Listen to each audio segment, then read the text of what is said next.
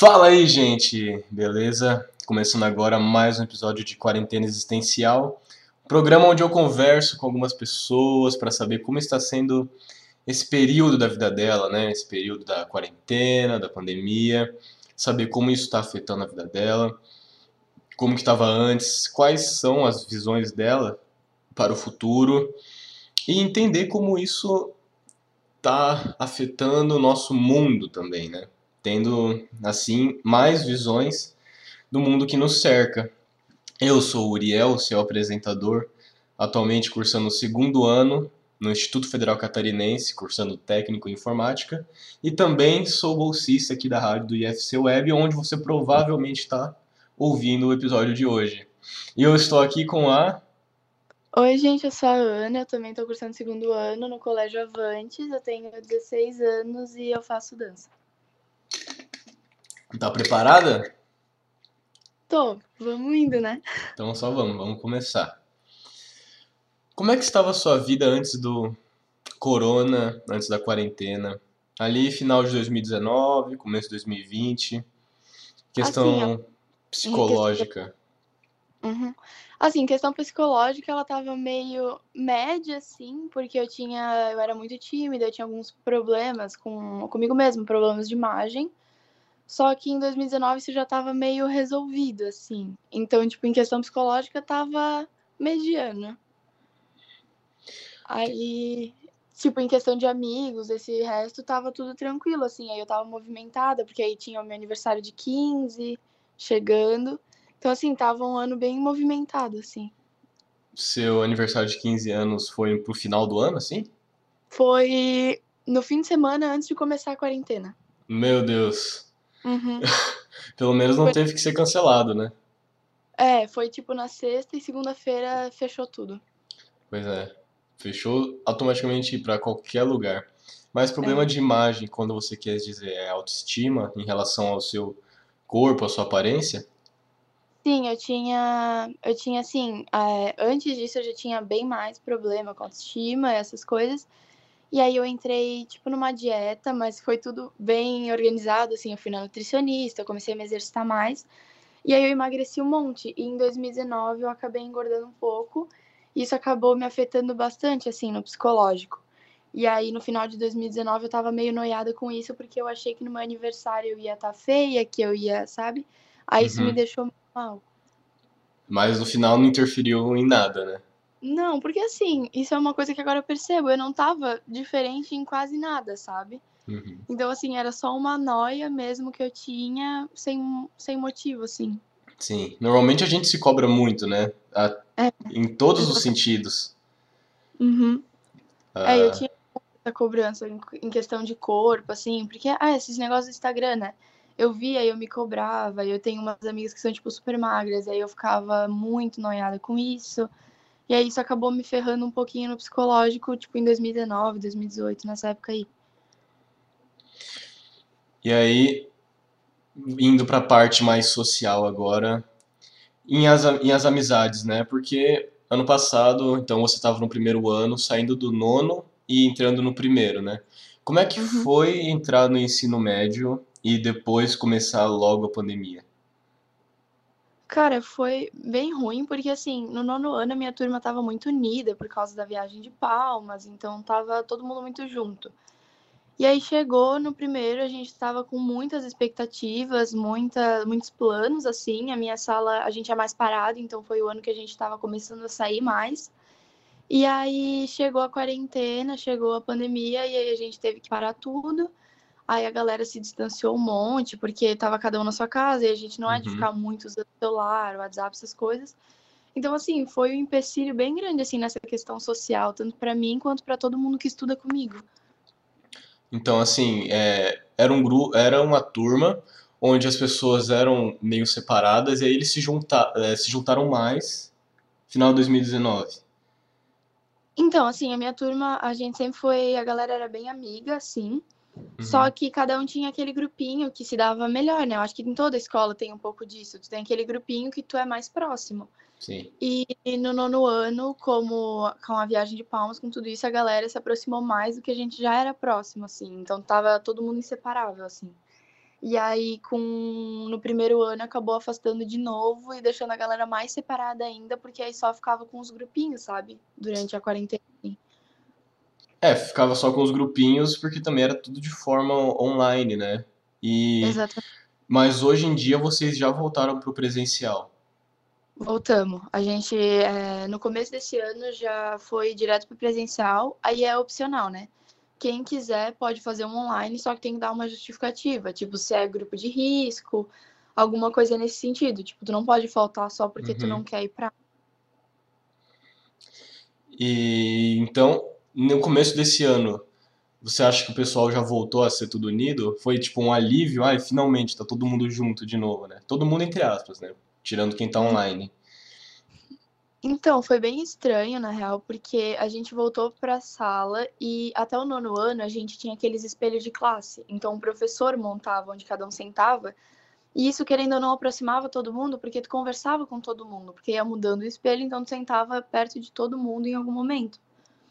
E no primeiro ano, no primeiro não, agora no segundo, né? Uhum. A gente pode escolher o nosso lugar. Então, todo mundo chegou e sentou perto do grupinho que estava mais próximo.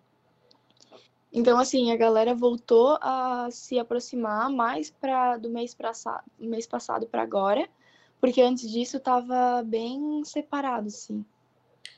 E isso afeta a forma como vocês se relacionam? Acaba criando um tipo de. Ah, não vou falar com essa pessoa porque ela tá no grupo dela. Ah, não sei se ela me quer uhum. ali por perto porque ela tem um grupo dela. Acaba criando esse tipo de pensamento, de sensação? É, um pouco, porque aí tu pensa, ah, ele tá lá com os amigos dele, eu não faz tempo que eu não falo com essa pessoa. Aí tu fica com um pouquinho de vergonha, tu não sabe muito como chegar nessa uhum. pessoa e começar a conversa de novo, porque parece que tu perdeu, assim. É, tu não lembra mais direito os interesses em comum que vocês tinham. Aí tu tem medo de ser esquisito, de chegar já falando Sim. Aí acaba criando um pouco de insegurança. Só que agora, como a gente começou, como a gente se vê todo dia, a gente acabou começando a sair um pouquinho juntos. Eu sei que é errado por causa da quarentena, só que tá todo mundo saindo. Depende, tá da depende da forma como tá saindo também, né? É, então... a gente sempre, a maioria das vezes a gente marca na casa de um amigo, tipo num salão de festas assim que um amigo tem, e vai só a galera da sala, porque como a gente tá se vendo todo dia, se um tiver com alguma coisa, a probabilidade dos outros pegar já é grande, não vai mudar muito, sabe? Sim. Então, com esses, com essas saidinhas que a gente dá, a gente começou a se aproximar de novo, sabe? Mas ainda tá um pouquinho separado, mas com o tempo vai aproximando de novo. Isso. O bom é que vocês pegaram o segundo ano todo presencial, né? É, por exemplo, no IFC ainda está de forma online apenas. Então, essa questão da separação está muito forte também, porque cada um tem seu grupo. Cada um conversa com seus amigos e tem gente que nem, vai, nem aparece nas aulas. Então tu acaba uhum. perdendo todo esse contato, né? É. E no IF ainda é só ensino médio, né? Porque, tipo, ali no Avantes tem o Colégio Cultura, que é onde a gente, tipo, eu estudei até o nono. E aí tu já engatou no, tipo, já engatei no Avantes. Então, meio que tu já tinha os amigos de antes. Sim. No IF é mais, como é só o ensino médio, quem entrou, tipo, eu tenho um amigo que foi pro IF no primeiro. E aí já começou a quarentena, ele meio que não, tipo, ele não fez quase nenhuma amizade lá, ele não é próximo de ninguém lá, por causa uhum. que ele não conseguiu ter essa parte social, né? Para mim já foi bem o contrário. Para mim foi essencial que fosse para para o modo online porque eu era muito tímido e envergonhado. Então não tá vendo as pessoas foi a melhor forma de eu começar a falar com elas. Eu fiz vários é, amigos mim... através do online. Para mim também assim facilita muito mais fazer amizade online, tanto que durante a quarentena eu fiz várias amizades assim online porque eu também eu era muito tímida e ainda bem que na quarentena eu perdi um pouco disso. Mas eu também, tipo assim, para mim fazer uma amizade assim cara a cara na sala, se eu tivesse mudado de escola, eu não eu ia ter muita dificuldade. Sim. Não, no começo, no começo é quase impossível. Tem gente que tu não vai, uhum. tu não vai com a cara logo de começo, né? Aí depois uhum. você acaba, opa, não, calma aí. Calma aí que essa pessoa é legal. Tem gente uhum. que você não chega perto, que será que ela vai querer falar comigo? Mas mas por causa do, do IAD acabou juntando, né? E como é que foi reencontrar suas amigas, que você já era próxima? Ah, eu achei bom, porque assim, como eu tava no online, a gente só fazia ligação, né? Tanto no Discord ou no WhatsApp, a gente vivia de ligação. E aí a gente não se via muito, e aí a gente tava, tipo, com muita saudade, né? Então, Uhum. ver elas de volta na escola, poder passar o dia, o dia com elas, foi um alívio, porque, assim, a, o tempo que eu fiquei sem, a, sem ver elas, assim, para mim foi bem triste, porque, meu, a gente se via, a gente se vê, tipo, todo dia desde que a gente era muito pequena. Aí é muito estranho tu passar tanto tempo sem ver elas, sem poder, tipo, Sim. sair com elas. As, as pessoas da sua escola já estão juntas há muito tempo? Todo mundo estudando junto há muito tempo? A maioria, sim. É, tinha um grupo maior que estuda, assim, por exemplo, eu estudo lá na. no- eu estudei no Cultura, agora eu tô no Avantes, que é no mesmo prédio, e eu estudo lá desde o berçário, né? E eu tenho alguns amigos que também estudam lá desde o berçário, ou entraram no primeiro ano, nessa linha assim, que estão há mais tempo, e tem alguns que entraram no sexto, no sétimo, mas assim, todo mundo que tá na minha sala agora tá pelo menos uns dois, três anos, assim. Só tem uns dois, eu acho, que entraram novos, assim. Sim. Caramba, eu acho que eu nunca tive nenhuma experiência de ficar só no Cultura. O Cultura foi onde eu mais fiquei. Eu fiquei por cinco anos no Cultura, mas depois disso eu nunca fiquei tanto tempo numa escola. É, Assim, É. claro que você forma muitos laços de amizade Uhum. trocando de escola e conhecendo gente nova, mas eu imagino que por vocês estarem juntas mais de 10 anos, a amizade de vocês deve ser, sei lá, deve ter um outro sentido, deve ter uma força muito maior do que de muita gente. É, então, tipo assim, eu pensei em trocar de escola. No nono ano eu ia pro Consul. Só que pela ligação que eu tenho não só com os meus amigos ali do, do Avantes, é, mas eu também tenho muita ligação com alguns dos, alguns dos monitores, alguns dos professores eu gosto muito. Então eu decidi não sair porque eu tinha Uhum. uma ligação muito forte com eles. Porque, por exemplo, essas minhas amigas, como eu conheço elas, tipo, desde o berçário, desde muito pequena, Pra mim, elas não são só amigas, sabe? Já virou família. Tanto que elas vêm aqui em casa, elas dormem aqui. É todo um rolê assim que já. Tipo, a mãe dela, a mãe de uma amiga minha, me chama de filha loira. Ou que a minha amiga já é filha dele também. Então, assim, já virou família, porque é muito tempo junto, né? E é aquelas pessoas que se tu passar uns três meses sem conversar, volta como se nada tivesse acontecido. Exatamente, tu pode passar o tempo que for sem falar com essa pessoa. Quando tu voltar, vai ser como se nada tivesse mudado, como se tu não tivesse passado um dia sem falar com ela.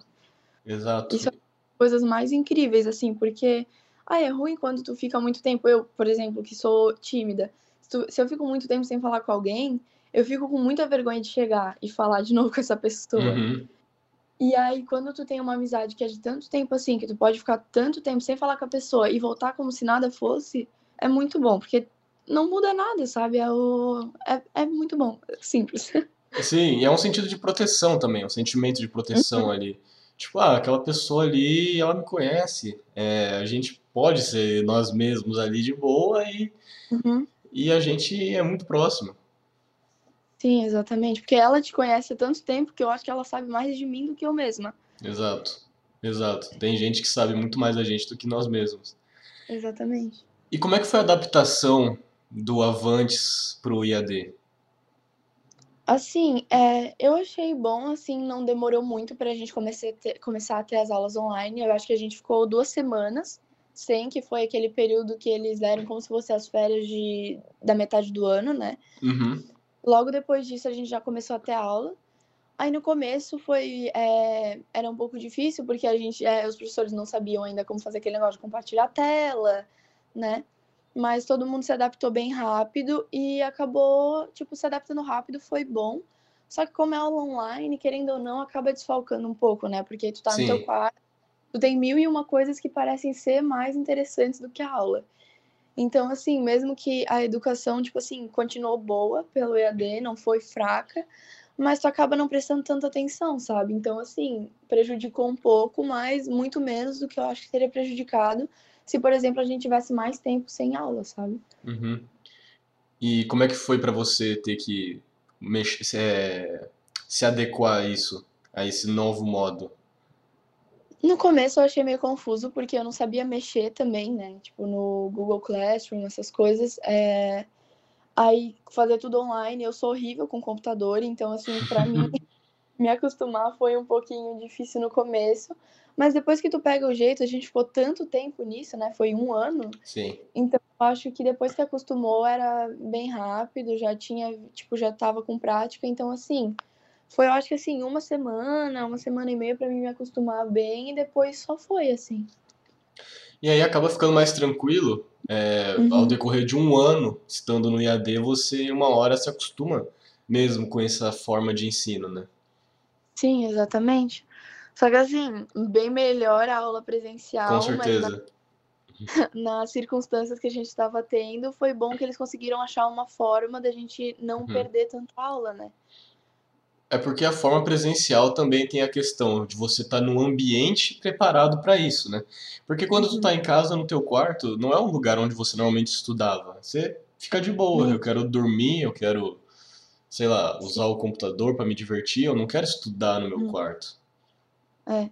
E assim, na sala de aula, o professor tá lá contigo, ele vai tirar tuas dúvidas, né? Não que no EAD, no EAD ele não vai tirar também, mas na aula é diferente. É, todo, todo lugar, tipo, tu tá lá pra isso. No teu Uhum. quarto, tu pode ler o, teu, o livro que tu tá lendo, tu pode fazer qualquer coisa que tu goste, e é só tu silenciar o teu microfone e desligar a câmera que o professor não vai saber se tu tá ali ou não. Então, assim, tu fica muito livre. Aí Uhum. esse eu acho que é o maior problema do EAD, que tu não tem nenhum, nenhuma supervisão pra ficar ali vendo, sabe? Além de si mesmo.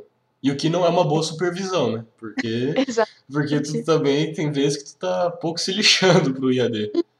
Exatamente. Se tu, se tu acha que a aula não é tão importante, tu vai sair e tu vai fingir que ninguém viu. Não que eu já tenha feito isso. Mas, mas assim, eu conheço gente que fez, obviamente, né? Exatamente, Não eu não falo.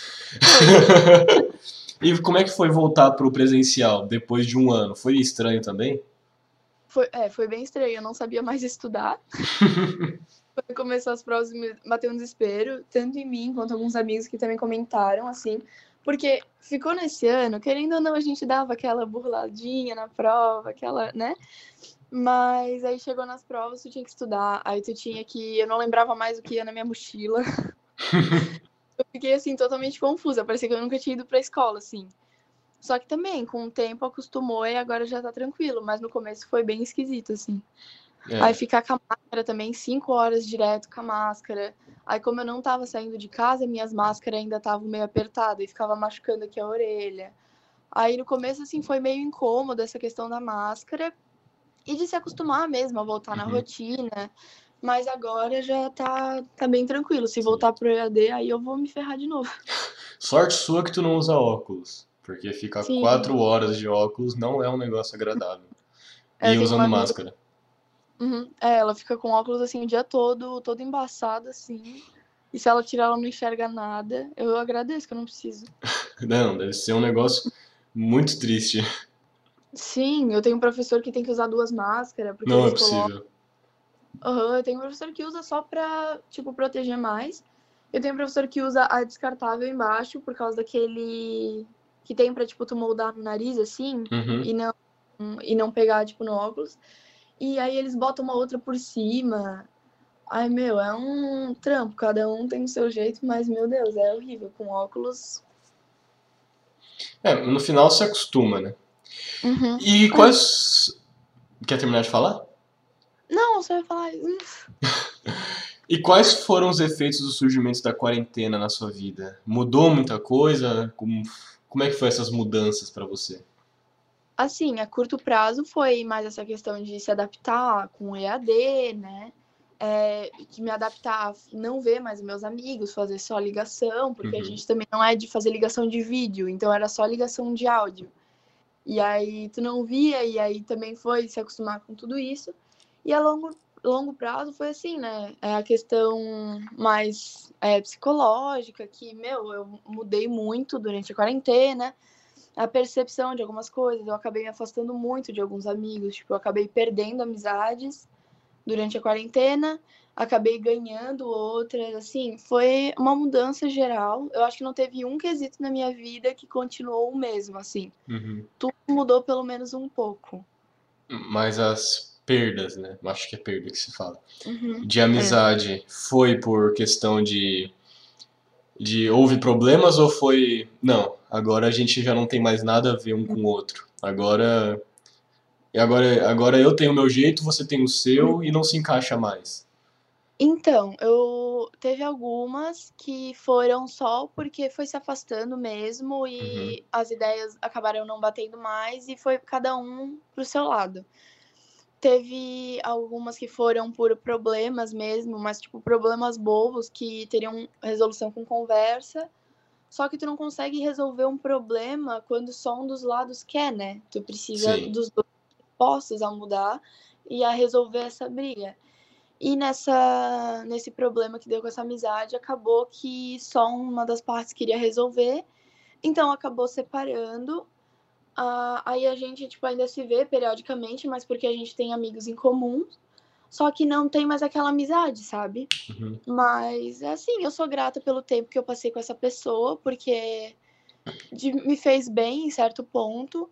E eu espero que ela tenha o melhor pra ela e cada um seguir o seu caminho. E é a vida, né? Tem gente que vai e tem gente que fica.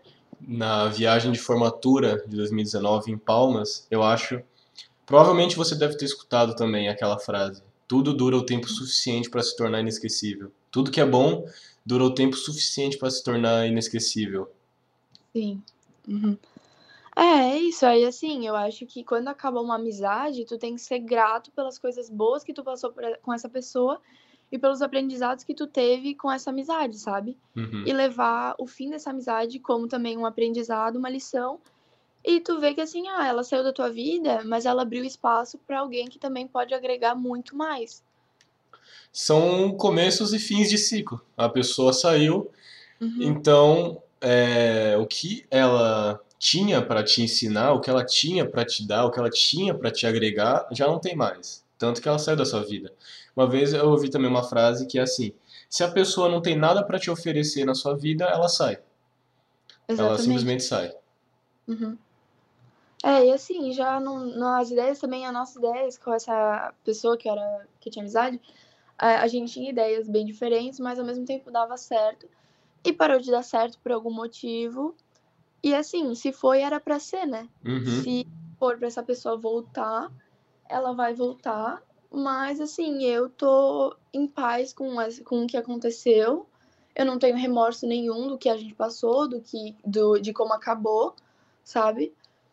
Então, assim, eu tô tranquila e mesmo que eu perdi essas amizades durante a quarentena, eu acabei conhecendo pessoas que eu fiquei assim, eu conheci em um dia e a gente nesse dia a gente ficou muito próximos, assim, a gente criou um- laços muito fortes e a gente a gente não é nem da mesma cidade, assim, nem do mesmo estado. Caramba. A gente é, a gente se conheceu assim num jeito muito esquisito, assim, muito do nada, foi muita coincidência.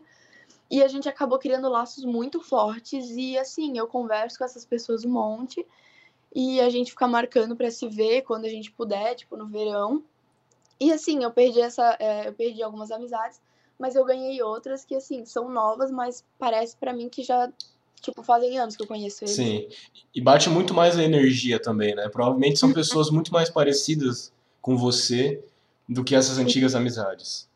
Sim, esses que eu, é, essas pessoas que eu conheci no foi, no foi no começo desse ano que eu conheci eles. É, a- as ideias assim batem muito, a gente tem muito, muita coisa em comum, assim, é, é muito, foi muito engraçado como aconteceu, porque foi na praia, né, tipo no verão, e a gente se conheceu muito sem querer e foi de um jeito muito estranho, foi tipo de noite, de madrugada, assim, tinha tudo pra dar errado. O que vocês estavam fazendo? A gente, assim, eu tinha saído, é, eu tenho um condomínio, eu moro num condomínio na praia, que ele é bem grande, então tem bastante gente lá dentro. E aí, de noite, eu fui chamada, tava eu e uma amiga aqui, minha de Brusque, ela foi dormir lá na minha casa, na praia, e a gente foi chamada pra sair com uma galerinha do meu, do meu condomínio mesmo. Uhum. E aí, a gente tava, assim, nesse rolê, e a galera que a gente tava, já tava, tipo, era uma da manhã, assim, eles quiseram ir embora. E aí, nisso, eu acabei, a gente acabou conhecendo um cara, né? E aí a gente falou, ah, vamos ficar no rolê com ele. E aí a gente ficou.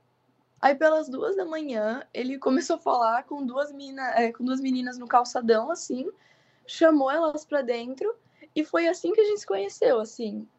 Começou assim, de um jeito assim, muito. Totalmente aleatório. Aham, e tipo, poderia muito dar errado, porque pensa, de madrugada, tu conhece dois, é, dois homens do nada e decide ficar num rolê com eles. Depois eles chamam duas meninas aleatórias da rua pra entrar. Por conta e risco. Aham. Uhum. Então, assim, podia ter dado muito errado, mas deu muito certo. E aí a gente fez até grupo, aí no verão a gente quer passar toda semana na casa de um, assim, a gente já tá uhum. marcando muitas coisas, porque assim, uma é de São Paulo, a outra é ali de Itapema mesmo. Então, assim, cada um é de um canto. Então a gente só pode se ver no verão mesmo. E aí no verão a gente fica marcando pra, é, tipo, se ver todo dia, passar a semana na casa de um. Porque como a gente tem pouco tempo para passar juntos e a gente, tipo, ficou muito próximo, o tempo que a gente tem a gente quer aproveitar, sabe? Com certeza. E provavelmente alguns já moravam nesse condomínio, né? Uhum, então, é, desses que eu conheci, a única que morava, que morava assim, que tem um apartamento lá, é, é, sou eu. Aí o primeiro que eu conheci, ele, a avó dele tinha apartamento lá, e aí ele ficava lá de noite, porque uhum. lá tem uma infraestrutura da hora pra te ficar de noite, conversando com os amigos e afins. E aí ele tinha um amigo que tava lá com ele, então eles estavam lá. E a gente se conheceu nesse rolê, assim, ele é, ele é bem extrovertido, assim, então ele entrou no rolê que eu tava, assim, sem mais nem menos, e começou a conversar com a galera. Aí ele viu a minha amiga, foi conversar com ela, tipo, porque tinha uns guri que estavam meio é. soltinhos de E ele começou a zoar esses guri com a minha amiga, e aí eu entrei na conversa, e foi assim que a gente ficou amigo, sabe? E aí depois, é, essas as minhas amigas que a gente conheceu do calçadão, elas têm apartamento perto, sabe? Uhum. E elas estavam só caminhando, uma caminhada de madrugada, assim. E elas, e elas aceitaram e foram, assim. Uhum. É porque assim, elas já conheciam o meu condomínio, porque ali nas redondezas o meu condomínio é um pouco conhecido, porque ele é grande. Uhum. E aí elas meio que já conheciam o condomínio e sempre tiveram curiosidade para entrar e ver como era. Então, quando chamaram elas, elas viram que para dentro tinha eu e essa minha amiga e mais esses dois guri e mais um casal que tava com a gente nesse rolê também. E aí elas e como ali no meu condomínio tem segurança, tudo, eu acho que elas se sentiram um pouco mais seguras para entrar, sabe? Eu aceitaria assim, super de boa. Se me chamassem para entrar no condomínio, eu aceitaria de boa também. Eu assim, de madrugada não ia ter saído porque eu ia morrer de medo. E do jeito que eu sou envergonhado, se me chamasse, eu ia sair correndo, eu ia ter medo de ser sequestrado. Mas você viu que você acabou conversando com um cara nada a ver, por assim dizer, e fez uhum. uma amizade. Incrível. Conheceu duas Foi. garotas aleatórias também e fez uma amizade, mesmo sendo tímida, né? Como é que você disse? Sim, isso foi muito doido, porque durante a quarentena eu acabei me soltando muito mais. Porque eu não sei se é porque eu fiquei tão presa em casa que eu fiquei com muita vontade de conhecer gente nova, de mudar um pouco. E isso me fez, acho que evoluir nessa questão de vergonha, tanto que assim, é, tanto que eu tô falando contigo agora, porque se eu fosse, se fosse eu de 2019, eu ia ter vergonha, eu não ia estar aqui. Ah, eu acho incrível ter esse tipo de papo, porque em várias outras entrevistas eu falei a mesma coisa. Se fosse eu do ano passado, eu nunca ia estar fazendo esse programa, nunca ia ter chamado quem eu chamei, não ia estar falando com as pessoas que eu tô falando agora, sabe? E é, é uma, é uma sucessão de fatos que fez com que eu ficasse um pouco mais extrovertido para poder estar aqui hoje conversando contigo. Tanto que uhum. a gente estudava junto e nem trocava nenhuma ideia. Porque eu é, era incapaz que... de conversar com, com pessoas, então, sei lá. Eu acho que única, as únicas vezes que a gente conversou assim na escola foi quando a Pro fazia escolher os grupos do trabalho e a gente ia junto. Sim. Porque eu não lembro de uma conversa nossa, assim, em sala, com ninguém, na real. Eu só conversava com as minhas amigas, ficava ali no meu mundinho. É, essa época todo mundo, né? Todo mundo tinha uhum. os seus grupos. Tanto que ano passado, quando eu fui. Acho que foi ano passado. Quando eu fui convidado para a festa de aniversário de um dos nossos amigos em comum, ali do Cultura, uhum. e eu vi todo mundo junto, eu fiquei, meu Deus, o que, que aconteceu nesse meio tempo que eu fui embora? Tá todo mundo conversando e pessoas que antes eu nem pensava que iam ser amigas, sabe? Pelo que a gente conversava na época. Uhum. É, porque como ficou muito tempo todo mundo junto e tinha esse negócio do espelho de classe, foi é, mudando os lugares, aí a galera foi amadurecendo também, começava a conversar, porque assim, lá na minha sala adoram uma conversa, né? A aula é a aula secundária. É, não, brincadeira, a gente presta atenção no que é importante. Mas, assim, nos momentos livres, assim, sempre tem muita conversa. E aí, com o espelho de classe, tu não podia ficar levantando e indo pro teus grupinhos, então tu conversava com quem tava ao teu redor. E aí tu acabava conhecendo melhor a pessoa, vendo que vocês tinham algumas ideias que batiam. E aí tu ia desenvolvendo uma amizade um pouco maior, sabe? Tipo, tem gente que há um tempo atrás eu nunca imaginava que eu ia conversar com esse amigo que hoje eu considero muito assim. Exatamente. Esse tipo de mudança, esse tipo de coisa é o que faz a gente crescer também. É o que faz a uhum. gente amadurecer também. E muito do que você falou da questão da timidez ou de terminar um laço de amizade para começar um laço novo, é a questão de amadurecimento, né? Você amadureceu durante essa pandemia. Sim. É demais, é assim, eu tinha é, várias coisas é, não resolvidas. Aí durante a quarentena eu, é, eu fui, tipo, eu fui numa psicóloga por um tempo, mas tipo, infelizmente eu não consegui me adaptar tanto com ela. Eu acho que, tipo, a nossa vibe não, não combinou, eu não consegui uhum. me, né, me adaptar, mas ela me ajudou muito a resolver algumas coisas, a superar algumas coisas que eu tinha guardada. E isso eu acho que foi é, uma das coisas que mais me ajudou a crescer, além de eu começar a me conhecer mais, né? É, como eu fiquei tanto tempo, é, um ano, né? É, uhum. Online, só em casa, é, tu acaba passando muito tempo consigo mesmo. Então, tu acaba se conhecendo muito. E isso me ajudou muito a crescer, a me desenvolver psicologicamente, a aprender os meus limites, as, né, as minhas limitações. E eu acho que isso foi, eu acho que, a, as maiores fatores que me fizeram, assim, mudar tanto durante a quarentena. Fatores extremamente positivos. E antes da uhum. quarentena, você não parava para fazer esse tipo de observação? Assim, eu até parava, mas era muito pouco, porque é, em 2019, é, principalmente, era ai, o último ano e eu ia, na minha mente, eu ia mudar de escola. Uhum. Então eu tava naquela, eu queria aproveitar com meus amigos, eu, eu ia fazer 15 anos, então é, começa a ver uns planejamentos. Minhas amigas estavam começando a, a planejar as festas delas e também. Então, assim, foi um ano que a gente acabou, é, foi, tipo, acabou sendo meio corrido e a gente queria aproveitar demais.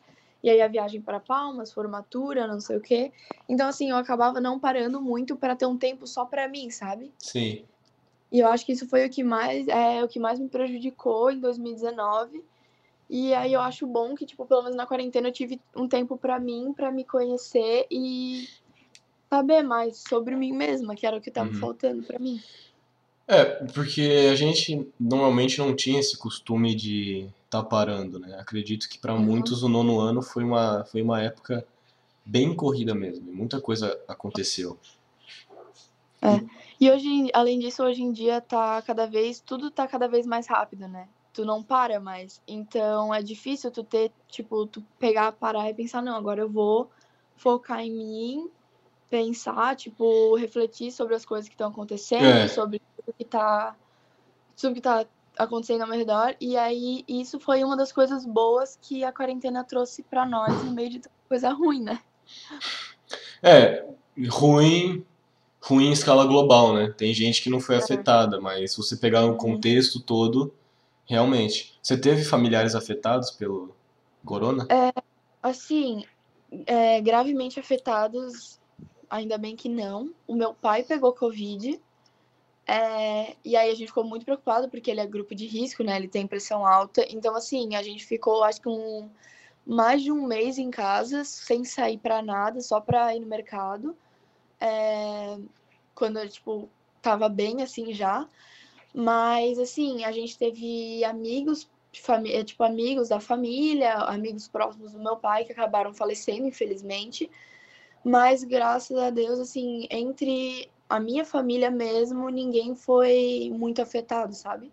Uhum. E como é que foi esse tipo de contato para você? É, perceber, putz, meu pai pegou Covid agora. Assim, é, foi muito do nada. A gente tinha ido pro sítio de manhã, assim, que é, pro nosso sítio. A gente tinha saído tranquilo. De noite, do nada, ele começou a ter muita febre, passar muito mal. Nisso eu já comecei a ficar desesperada, meu, eu chorei, eu chorei horrores nesse dia, porque eu fiquei muito preocupada. porque ele tem pressão alta, e aí, com tudo isso que a gente tava vendo, e tava na segunda onda, eu acho. Então, assim, eu tava, eu fiquei desesperada. E aí ele não queria ir pro hospital. E era muito longe? Não, ele só não queria ir. Falava, não, tá tudo bem, não for. E aí era, isso era domingo de noite. Aí segunda de manhã minha mãe fez ele ir pro hospital, fizeram testes e aí viram que não, é, falaram que não era é, covid. Os caras fizeram os testes errados. Não, então, é, falaram que era pneumonia. Meu Eu Deus! Tão ruim Se eu não quanto. me engano, ele pegou pneumonia também. Aí era, ele tava com pneumonia e corona. Foi a junção, assim. E aí, quando falaram que era pneumonia, me deu um alívio, porque eu pensei, ai, pelo menos não é, não é corona, então, assim, de certa forma, melhor. E aí deu, acho que, uns três, quatro dias, é, meu pai tava em casa, né? A gente não deixava ele sair, porque se tu tá com alguma coisa, é mais fácil de tu contrair, outra já, né? Sim. Então ele não tava saindo. E aí, uns dois, três dias depois, chegou o resultado é, do coronavírus e falaram assim: não, ele também tá com corona. Ai, meu Deus do céu. Combo. Aham. Aí a gente ficou mais desesperado ainda. Só que ainda bem que assim, o pior dia pra ele mesmo foi no domingo de noite, que ele teve febre, tipo, uma febre alta, assim. É, eu acho que foi 39 graus, se eu não me engano, então, tipo, foi bem alta. Sim. Depois disso, ele ficou meio mal ainda, cansaço, mas foi melhorando. E aí ele não precisou ir pro hospital, fazer nada disso, sabe? Ele tomou o medicamento em casa, ele passou o resto, assim, das semanas que ele tava em casa, assim, passou bem. O que foi o que começou a, tipo, me acalmar um pouco, foi ver que ele não tava pi- piorando, ele só tava melhorando, sabe? Uhum. É, o que melhora a situação, né? Então, Uhum. que bom que, querendo ou não, seu pai é, ficou relativamente tranquilo, né? Por assim dizer. Não foi um negócio tão intenso. É, exatamente, porque tu vê tantos casos que quando tu escuta que alguém tão próximo de ti tá, tu fica Uhum. desesperado, porque tu pensa, meu Deus, será que ele vai ter que ser internado? Será que vai acontecer alguma coisa mais grave? Só que, por sorte, não foi. Ele, tipo, começou a se medicar cedo, começou, a gente, tipo, cuidou cedo. Uhum. Não- Não teve nenhum agravamento, sabe? Porque, meu, a gente vê tanta coisa, assim, que eu fiquei muito mal quando começou a vir aparecer todos esses casos e tu vê tanta, tipo, família perdendo. É vida, né? Pessoas morrendo.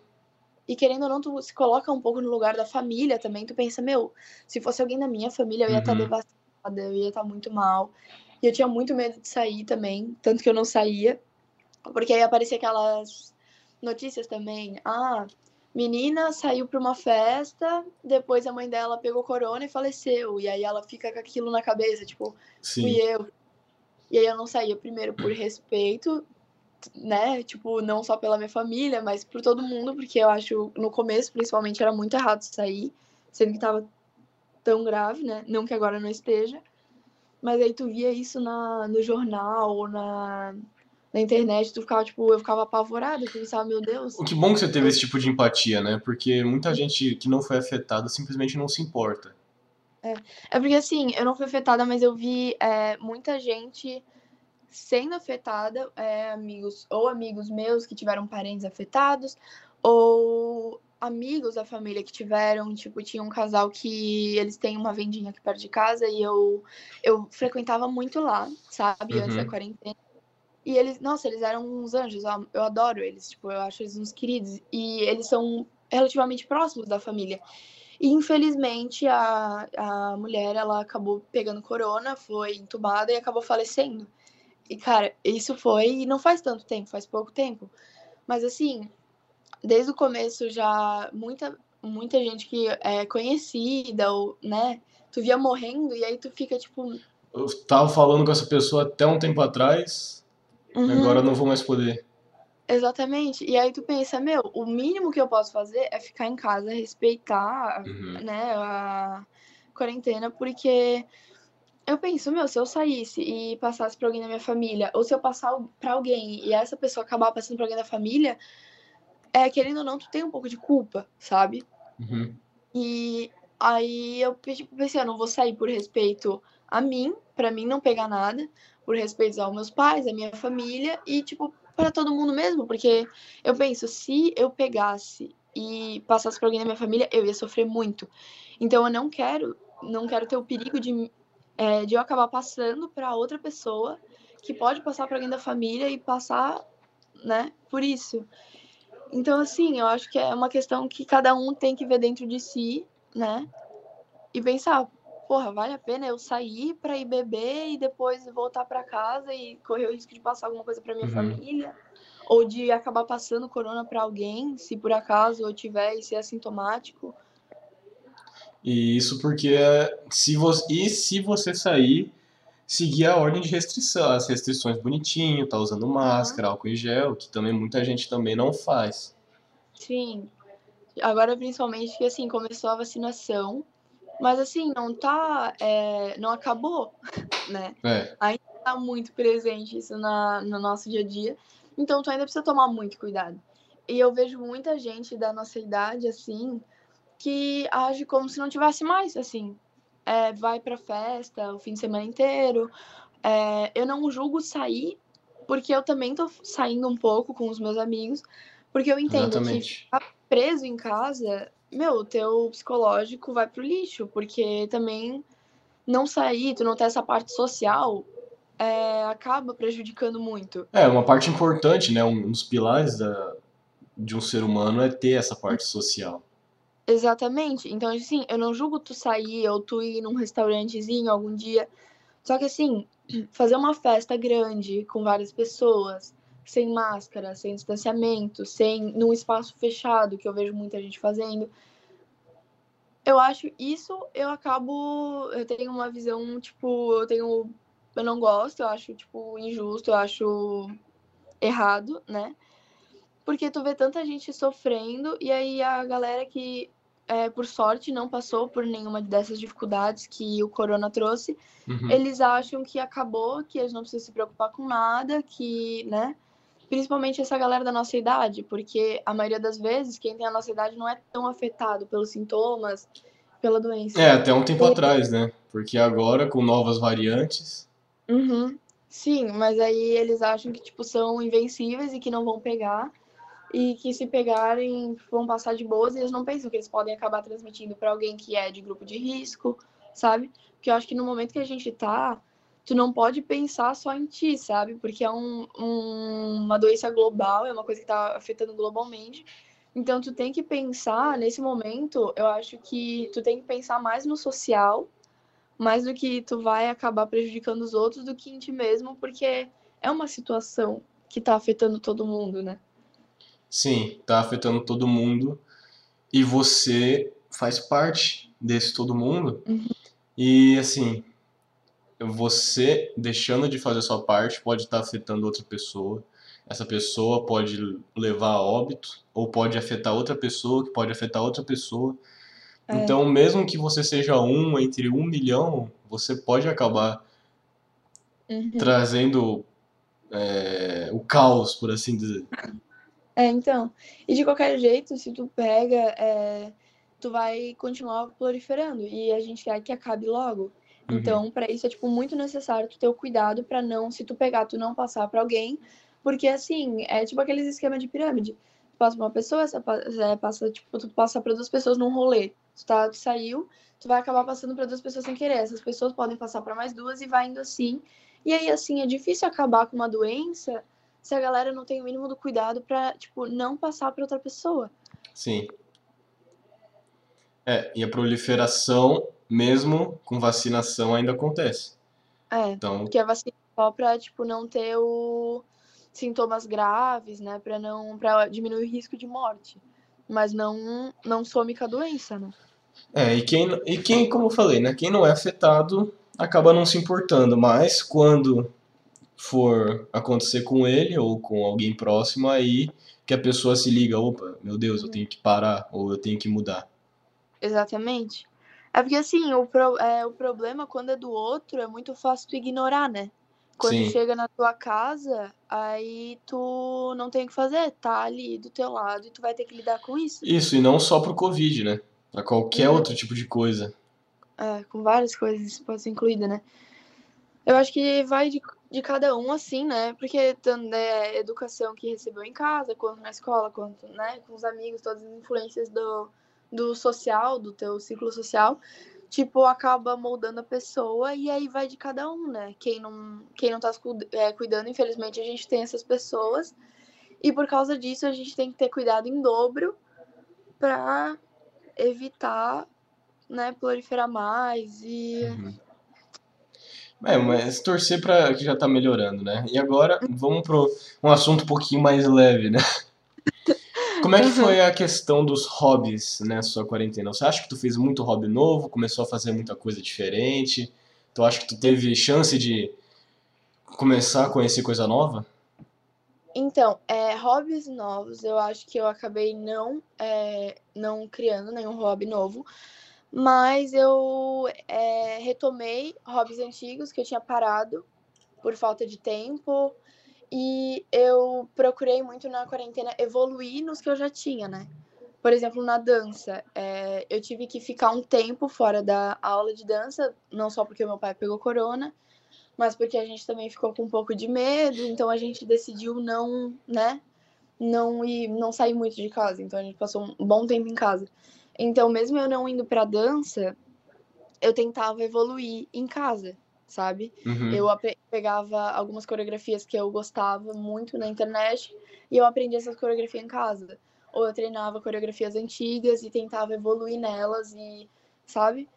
É, porque isso era uma coisa que analisar, por exemplo, na dança, né, continuando nisso, analisar o que eu fazia na dança era uma coisa que eu não fazia antes. Até 2019 eu tinha. Você eu só aprendia mecanicamente, via o que a professora fazia e você aprendia aquilo ali e é isso aí mesmo. É, não é exatamente isso, mas eu tinha muito. Eu pegava e fazia, só que eu me sentia. Eu ligar, eu tinha muito problema porque eu ligava muito para a opinião dos outros. E isso me, é, me prejudicou muito, principalmente na dança, porque eu tinha medo de errar e ser julgado. Que é justamente onde você está sendo exposta, né? Onde as pessoas estão lá para te ver.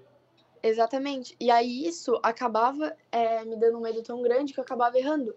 E eram erros mínimos, que ninguém percebia. Quem não sabia a coreografia no nos mínimos detalhes não percebia. Mas eu percebia. Então, assim, eu não via vídeo é, meu dançando. Eu, assim, eu demorei muito até desconstruir esse negócio e começar a ver vídeo meu dançando. E na quarentena foi que eu parei de me importar com o que os outros falavam de mim, né? De vez em quando a gente ainda se importa, é inevitável, mas eu, né, eu me desconstruí muito disso. Então, durante a quarentena, eu comecei a analisar o que eu fazia na dança, comecei a, a dançar mais, porque antes assim, eu dançava para mim, porque é uma coisa que eu amo e que eu faço desde muito pequena. Uhum. Só que eu tinha aquela preocupação de o que os outros vão pensar quando estão me vendo dançando. Eu tinha muito essa preocupação. E hoje em dia eu não tenho mais, eu danço só pra mim, porque Isso. é uma coisa que me faz bem. E a arte e a dança é uma forma de expressão, né? É tu deixar o Sim. teu corpo falar por ele. Só faz. Exato. E assim, é, eu tinha me desfalcado um pouco da dança em 2019. Eu tinha acabado, eu tinha me afastado um pouco de tudo isso. E durante a quarentena eu voltei, tipo, às essências do que era dança para mim. Uhum. Então, assim, eu danço quando eu tô feliz, eu danço quando eu tô triste, quando eu tô com raiva, eu danço, tipo, é o meu, a minha válvula de escape, sabe? E isso eu percebi de novo durante a quarentena, porque era uma coisa que eu tinha perdido por me importar muito com o que os outros estavam pensando. Porque tu, tu fica tão noiado com o que os outros vão pensar de ti que tu esquece que aquilo tu tá fazendo pra ti sabe? E você para de gostar daquilo que você estava fazendo para você. Exatamente, tanto que chegou no ponto de eu quase desistir da dança, sabe? Eu me mantive assim, no começo da quarentena, eu queria desistir, eu queria parar. E foi exatamente por isso, porque eu não sentia mais que eu tava fazendo aquilo porque eu amava. E aí, depois que eu fiz, é, depois que eu comecei a pensar mais, tipo, né, sobre. De uma forma mais racional. É, depois que eu voltei, tipo, às raízes do porquê eu dançava, do porquê eu amava tudo aquilo, é, eu vi alguns documentários a mais. Tipo, uma vez na. Quando a gente, eu voltei para as aulas, a minha pro mostrou um, um, documentário sobre dança. E isso me ajudou muito a lembrar por que, que eu tava lá, sabe? Uhum. E, e, por foi... quê? E por que que você dança?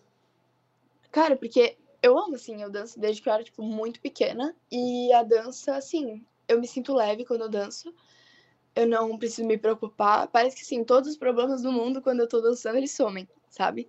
Uhum. É eu ali, a música, a batida, e é isso. Então, assim, a dança é. Como posso explicar? É que, tipo, um sentimento tão profundo que não tem como explicar, sabe? Sim. Sim. É um negócio entender. surreal, assim. Porque é assim, eu faço. Quando eu tô dançando, eu amo o que eu tô fazendo, sabe? Uhum. É uma forma de muito autoexpressão, uma forma muito Uhum. de eu me entender comigo mesmo. Exatamente. E assim, tu vai dançar, tipo, eu faço aula, né? Uhum. E mesmo tu fazendo. é, aí a, a professora te passa uma coreografia e tu faz essa coreografia.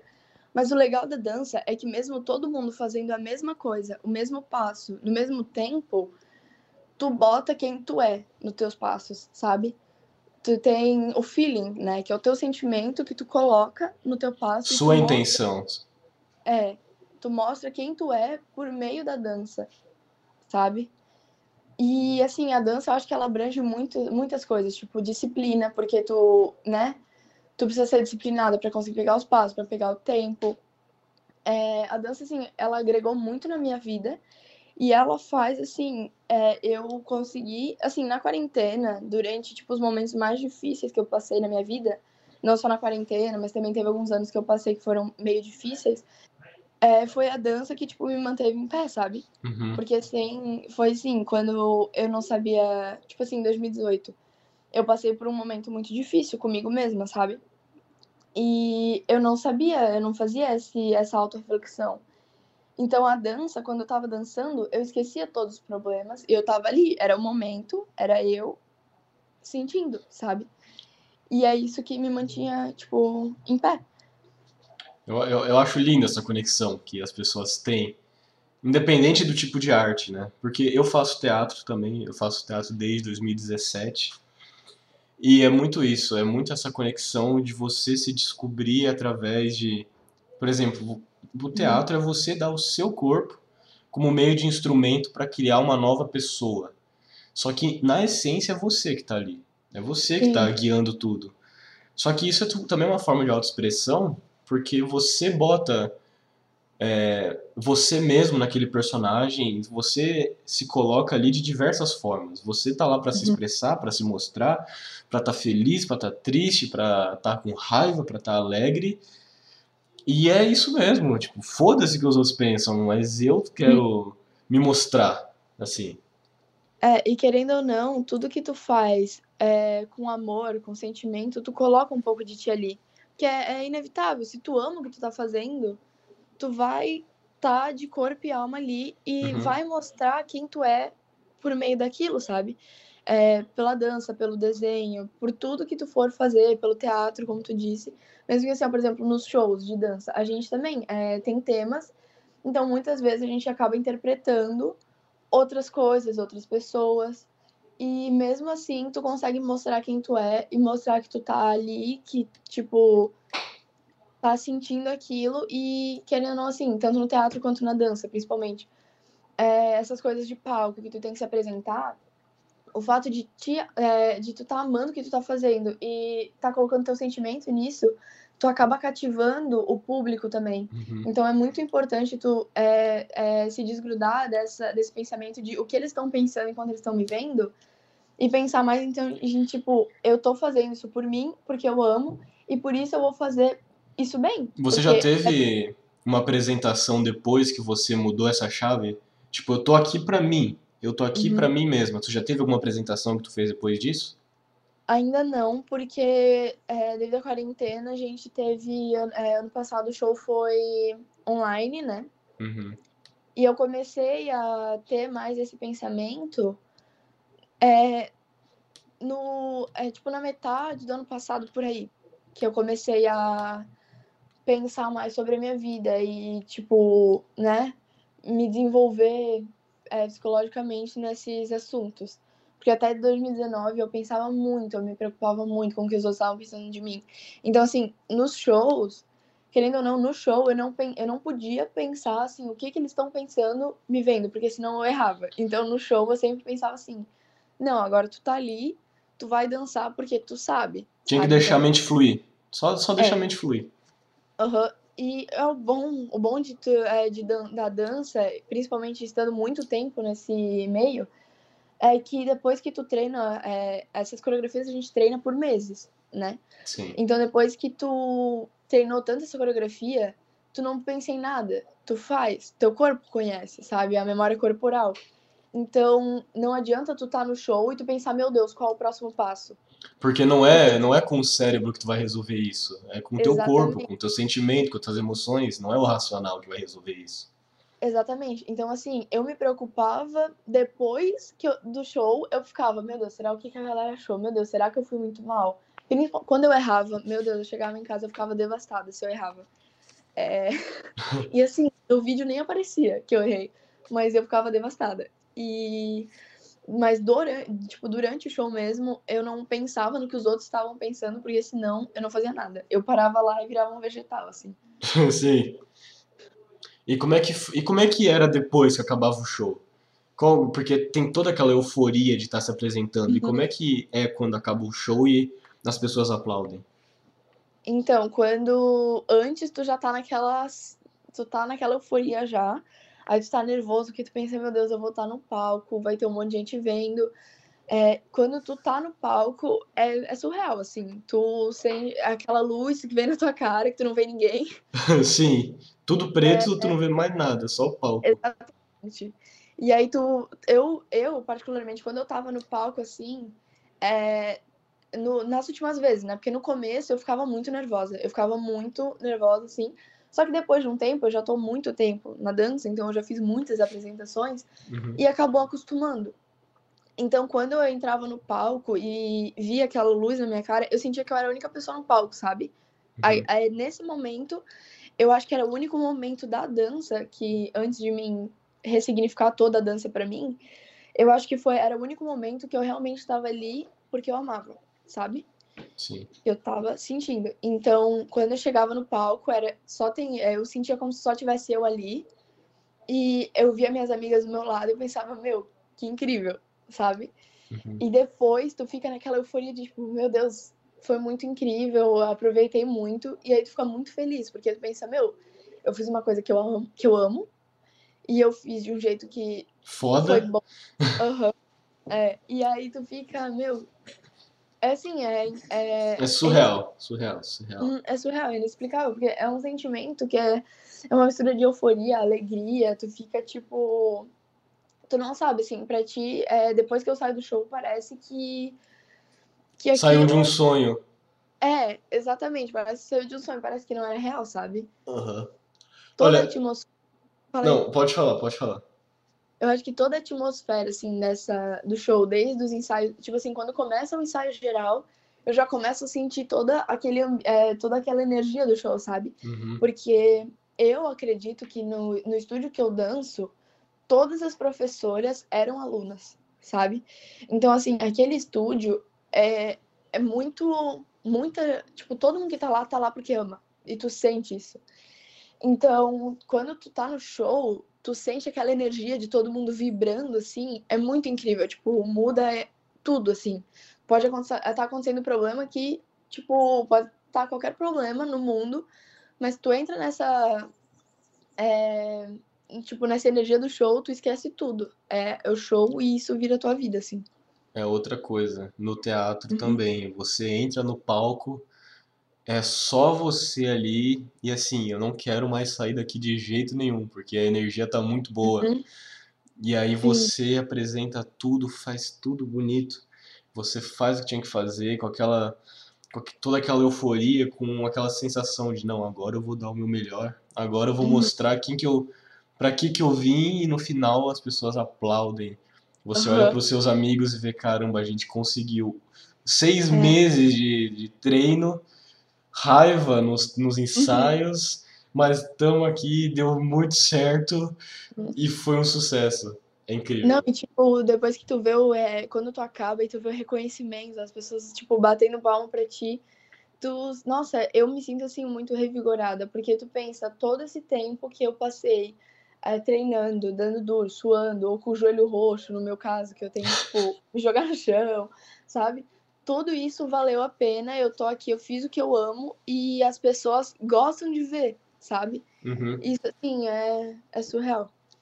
Eu espero e... um dia poder ver você apresentando Olha, um show de dança com essa nova mentalidade que você me falou que tá tendo agora. Então, Porque eu imagino que se já era bom, vai ser melhor ainda. Olha, eu também tô esperando. E esse ano é pra ser é para ser show presencial, né? Uhum. E eu consegui uma coisa que eu tava que eu queria há muito tempo, porque eu fazia só uma modalidade na dança, né? Até um tempo atrás. E eu sempre pedia pra minha mãe pra mim fazer mais, fazer mais, e ela não deixava. E esse ano eu consegui convencer ela. Isso Então, seria mais um, um curso à parte ou lá mesmo você chega no professor, ó, professor, eu queria, gost- eu queria aprender isso aqui também. Não, é tipo assim, a gente tem as aulas, né? É, por exemplo, tem o balé, tem o hip hop e o jazz. É Uhum. só um exemplo, né? É, eu digamos que eu faça balé e eu quero fazer o hip hop. Vai ser outra professora, vai ser outra aula. Mas aí tu pode fazer no mesmo estúdio, em outro estúdio é assim, Uhum. sabe? Tu não vai na, tipo, na aula de balé e fala assim, ah, eu queria aprender jazz, porque é uma turma grande. E aí, né? Aí eu faço, tipo, eu faço duas modalidades, então eu vou pro estúdio de segunda a quarta, não, de segunda a quinta, errei. E assim, eu tô muito animada pro show, porque primeiro, a minha mentalidade mudou. E eu tô, ano passado a gente não teve o show e, meu, é muito bom, então eu tô tipo muito animada pra ter de novo. E o que que você dança? Quais os estilos de dança? É, eu faço dança contemporânea, que é basicamente um balé, só que não, não é um balé, mas tipo assim, ele tem princípios do balé, só que ele tem alguns passos mais modernos, incorpora um pouco do jazz, Uhum. sabe? Ele é uma, uma mistura, assim, a- explicando de um jeito mais simples. E eu também faço groove, que também é uma dança, que aí é uma dança mais animada, que eu não sei explicar muito bem como é, mas é se assemelha de certa forma com um pouco com hip hop. É, uma- é tipo um pouco de hip hop, um pouco de jazz, mistura um pouquinho de tipo de várias danças, sabe? É, eu acho que é mais fácil ver, né, pra entender. É, exatamente, porque é, para explicar é difícil porque muitas vezes nessa aula tu tem o nome da modalidade, mas querendo ou não, tu acaba aprendendo passos de vários tipos de dança, na, né, na tua aula. Tu do nada tu vai fazer uma coreografia um pouco mais baseada no jazz, ou aí a- ou um pouco mais baseada no hip hop. Às vezes a tua coreografia tem uma base na cultura latina Uhum. sabe? Então, assim, é, vai variando é, um pouco, então é difícil de explicar, porque são várias. Numa aula são várias coisas, assim, que tu vai aprendendo ao longo do tempo. E aí você agora, então tá numa modalidade nova e você já vai apresentar essa nova modalidade? Uhum. É, as duas são novas, né? Porque até ano passado é, eu fazia só hip hop, mas esse ano os horários não iam bater com o hip hop, então eu tive que, eu tive que mudar todos os meus horários e eu acabei mudando para duas modalidades totalmente diferentes, assim. Ah, o groove ainda se assemelha mais ao que eu fazia antes, que eu fazia danças urbanas, e aí ano passado eu mudei para o hip hop e depois agora eu mudei para o groove, né? E o groove se assemelha um pouco mais com as danças urbanas que eu fazia.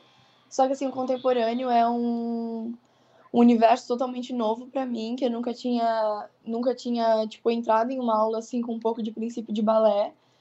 E eu tô, cara, eu tô gostando bastante, assim, eu acho que tá me ajudando muito na disciplina.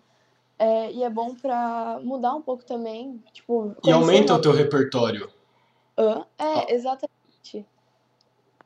Porque, assim, a dança, é, eu, não, eu não gosto de me fechar só num, numa modalidade. Por isso, esse era um dos motivos maiores que eu queria fazer mais de uma. Porque se tu gosta de uma coisa, tu quer se aprofundar em várias. Em várias Sim. vertentes dessa coisa. Então, eu já... Eu tô há muito tempo... Eu fiz balé quando eu era pequena. E depois eu passei pra dança mais animada. O contemporâneo... É, o contemporâneo não. O hip hop, as danças urbanas e o groove. São, tipo, três mais animadas, assim. E eu queria é, entrar numa, numa aula um pouco mais semelhante ao balé, mas eu não queria o balé em si, porque eu já tô tanto tempo num animado que se eu entrar do nada no balé, eu não vou conseguir me adaptar. Então, o Uhum. contemporâneo é uma é, é, entre- É o meio termo. é o meio termo e ele é muito bom porque tipo tu tem passos do balé, ao mesmo tempo tu tem passos é, de outras modalidades, então assim ele tá me fazendo crescer muito dentro da dança, sabe? É um se joga ali, né? Eu Uhum. vou fazer nessa modalidade, fazer desse jeito.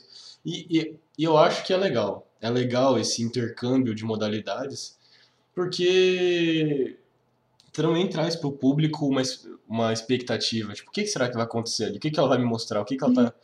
Será que, será que eu só vou receber aquilo que eu já estou preparado para receber ou será que ela vai me dar mais?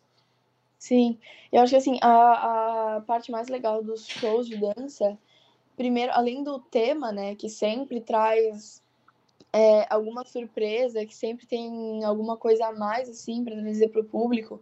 Porque, assim, muitas vezes, na, antes da, de começar a coreografia mesmo, tu tem que fazer uma, é, tipo, um, uma mini atuaçãozinha, sabe? Uhum. Porque é, a gente teve uma vez um show que era do tempo. O, o tema era tempo. Então, eu e a minha turma, a gente era um grupo de amigas. E para começar a coreografia, para a galera entender todo o conceito da coreografia, a gente tinha que interpretar. Ah, que massa! A gente tinha que fazer meio que um mini teatrinho mostrando uma situação que era naquele show era a gente ia fazer um vídeo de dança e a gente precisava decidir a música. E aí era a gente interpretando, discutindo sobre a música, brigando sobre a música e aí tocava um pedacinho de uma música. Aí começava, a gente tem que fazer tudo um movimento muito grande para todo mundo ver, né? Sim. Porque, porque se tu fizer pequeno, como não tem sala, ninguém vai ver, então tem que ser grande. Aí a gente tinha que fazer, tipo, não, essa não, fingir que tava brigando para trocar de música. E aí eu acho que isso é legal, além do, da mistura de, de modalidades que, tipo, também traz um pouco mais pro público, sabe? Porque se fosse tudo muito igual, fica monótono. Tu pensa, tipo, nossa, eu vim aqui para ver diferentes tipos de dança, né? Para ver é, diversidade nesse meio e estão me entregando a mesma coisa. Sim. Acaba um pouco monótono, eu acho. É, com certeza. E eu nunca fui de acompanhar a dança assim, de ir em uhum. shows, mas eu imagino que deve ser. Assistir também deve ser uma experiência muito, muito boa. Uhum. É, eu, particularmente, assim, é, as turmas das pequenas, eu não gosto tanto. Porque é aquela coisa mais fofinha, sabe? Eu acho que a turma, tipo, de, é, de meninas pequenas, eu acho bom ter no show, porque isso ajuda muito a, a amadurecer, sabe? A crescer, porque tu, tu vai na, nas, nos ensaios, tu vai tá naquele meio cheio de, tipo, naquela euforia, eu acho que é bom. Sim. Sabe? Pra criança. Só que assim, eu particularmente não gosto tanto de ver, porque eu acho que é aquela coisa mais parada, porque a criança não tem tanta habilidade para fazer as coisas sim, sim. fazem, sabe? Mas assim, o show em geral é, é assim, quando tu vê um show assim, quando ele é bem feito, quando ele é bem finalizado, as coreografias foram bem ensaiadas. O que aqui em Brusque todos os estúdios fazem um show muito bom, os que eu vi, pelo menos. É, cara, é muito bom tu ver, porque tu sente mesmo quem tá lá, tipo, sentindo quem tá lá fazendo, tu vê, tu, tu sendo assim, o telespectador, se tu. Tu, se sente, tu, a, tu sente a harmonia, né? Exatamente. E assim, por isso que eu falei que é muito importante nessa hora tu tá fazendo isso por, é, tipo, para ti mesmo, porque como telespectador, tu consegue ver se o dançarino tá dançando porque ele ama tá ali ou porque ele tá obrigado, sabe? Uhum. A vontade é diferente, o feeling é diferente, tudo assim. Então, se tu vê um negócio bem acabado, bem produzido, com áudio bom, com os dançarinos realmente ali de corpo e alma, cara, eu que tô muito nesse meio, eu sempre choro. Se eu vejo assim uma coreografia tipo que eu sinto a vibe dos dançarinos, eu sempre me emociono, porque tipo, um negócio que eu entendo como é tá lá. E isso me faz, tipo, muito bem num nível que eu fico emocionada. Olha, eu sempre, eu sempre me interessei por dança. Em algum momento eu ainda quero ter oportunidade de dançar, de estar tá fazendo curso de dança. Uhum. Mas eu nunca pesquisei nada muito a fundo. Mas depois de tudo que tu me disse aqui, eu preciso assistir um show. E você já tem mais ou menos uma data de quando vai ser? Os nossos shows, eles sempre são ali pelo dia 10 de dezembro, entre o dia 10 e o dia 19. São sempre ali naquele meio. A maioria das vezes, tipo, dia 15, por aí. Beleza. Então, se eu tiver podendo, eu vou com certeza, vou divulgar eu... em tudo quanto é lugar. Eu recomendo, é muito bom. E eu acho que, tipo, o bom, uma das outras coisas que é boa é, da dança, como tu disse, é que tu tem vontade, às vezes, de, tipo, é, entender, procurar mais, tipo, às vezes entrar em curso de dança, eu acho que o bom da dança é porque, assim, tu tá num lugar que se tu pega um tipo, uma turma boa, né? Claro tem algumas turmas que estão um pouco desfalcadas, e isso acaba sendo um pouco ruim.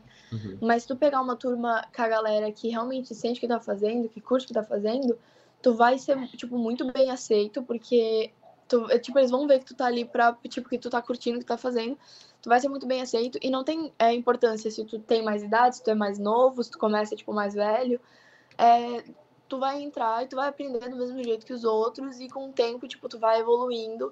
Então, assim, é uma coisa que é bom, porque, é, tipo, a idade que tu tem não importa, tu pode entrar e tu vai se dar bem. As pessoas vão te acolher. Exatamente. Tipo, é um lugar, é, é, um lugar seguro, assim. Tu é acolhido por. Tipo, é muito mais normal tu ser acolhido do que, tipo, tu ser colocado de lado. Sabe? É, como vem em filme normalmente, né? Chega a menina é. nova lá, vão lá e dão uma bicuda nela e fala: Não, você não vai entrar aqui. Aí ela vai lá e se torna a deusa da dança e humilha todo mundo. Isso, é. É muito mais ser acolhido. Tipo, quando eu entrei na dança, eu era muito mais envergonhada do que eu sou agora. E eu, eu cheguei toda encolhida, fiquei, tipo, muito no meu canto, e as gurias chegaram e me falaram, tipo, oi, tu é nova, e, tipo, me acolheram demais, sabe? Uhum. E isso me ajudou muito, porque, assim, quando eu entrei, eu tinha muita insegurança do que os outros vão pensar de mim. Então, como o estúdio que eu participo, muita gente que tá lá tem um pouco mais de experiência, né? É, esse ano renovou um pouco, então tem bastante gente nova. Só que até um tempo atrás, quando eu entrei, era muita gente com experiência já. E aí eu entrei com muito medo, sabe? E se eu não tivesse sido acolhida do jeito que eu fui naquela turma, eu não teria ficado, com certeza eu teria saído, sabe? Sim. Então, assim, o fato de tu ser acolhido nessa turma, de tu tá, tipo, tu se sentir abraçado, é uma coisa que te ajuda muito a se manter ali, a não desistir, sabe? É, tá com um grupo de pessoas que também tá ali, é, que tá ali para fazer a parada dar certo, né? Eles uhum. sabem, uhum. eles também gostam, eles também estão ali de cara, vamos pegar para fazer, que vai ser muito massa no final. E aí, se entra alguém novo, eles falam, não, então vem aqui, vem com a gente que a gente vai levar isso para as alturas, né? Exatamente, porque assim, é, tu ama o que tu tá fazendo. E quando. E tipo assim, eu, por exemplo, eu amo a dança. E eu quero que cada vez mais pessoas gostem da dança e entrem e comecem a dançar. Uhum. E tipo, quando tu vê uma pessoa nova entrando, é, eu sou meio tímida, então a maioria das vezes eu, tipo, não chego nela mas eu sempre, se a pessoa tá com dúvida, eu sempre tento ajudar, porque eu penso assim, no começo eu teria, eu, se não fosse isso, eu não teria ficado. E eu quero que as pessoas sintam o que eu senti quando eu entrei, uhum. e eu quero que elas gostem da dança, que a dança seja para elas o que é para mim, sabe? Então eu acho que esse, essa questão de abraçar a pessoa, de ajudar do jeito que tu consegue a pessoa no meio desse, no meio da dança, no meio da aula, assim, ajuda muito. Você acha que tu gostaria de levar isso pro profissional? Assim, eu tenho. Eu já tive bastante vontade, né? Mas é, é uma área muito difícil, né? E eu, eu acho que, tipo assim, pra te ter sucesso na dança aqui no Brasil é um pouco mais daquela dança mais puxada pro funk, né? É, e área. através do YouTube, né? É, crescendo pelo YouTube. Exatamente. E eu não. Não é o meu. Tipo, a, é, eu esqueci a palavra. A área de atuação. Não, é, não, não é meu foco principal, sabe? Eu já quis muito. Só que provavelmente eu ia ter que me mudar para São Paulo, que lá é onde tem, um, aqui no Brasil, onde tem uma área maior para esse campo.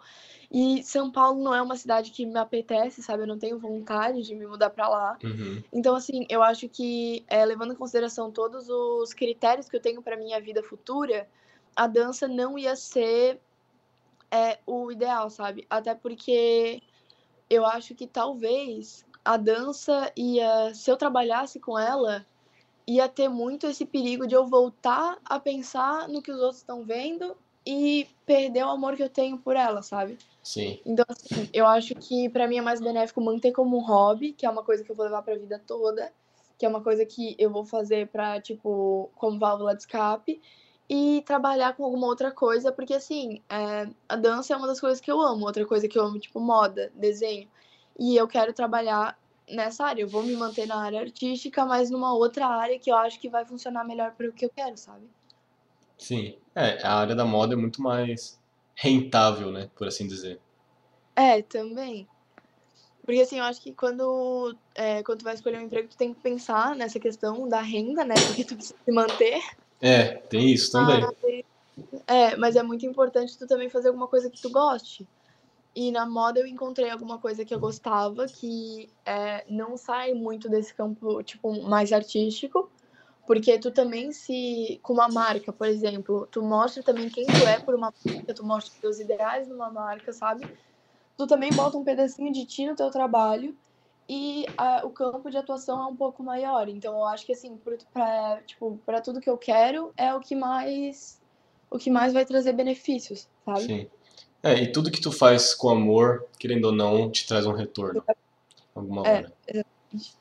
E Eu- assim, pode falar. Não, pode falar, pode falar, pode falar.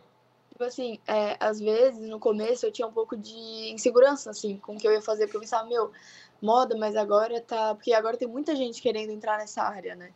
E eu comecei a ficar um pouco insegura com isso no começo, porque eu pensei, meu, tem tanta gente, isso vai ser muita. Vai ter muita concorrência, Uhum. meu Deus, será que eu vou conseguir? Só que eu pensei, cara, eu faço isso porque eu amo, sabe? Eu, eu desenho roupa porque eu gosto, eu, tipo, leio sobre moda porque eu gosto, eu tô nesse meio porque eu gosto.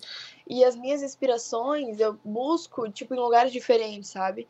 É uma coisa que o meu irmão me falou, que, tipo assim, tu quer tá no campo artístico, tu quer tá na moda. Não adianta tu só pesquisar inspirações na moda, tu tem que pesquisar inspirações em vários tipos de arte. Tudo. tanto Em obra, desenho, exatamente, tudo no teu, ao teu redor pode ser uma inspiração para ti.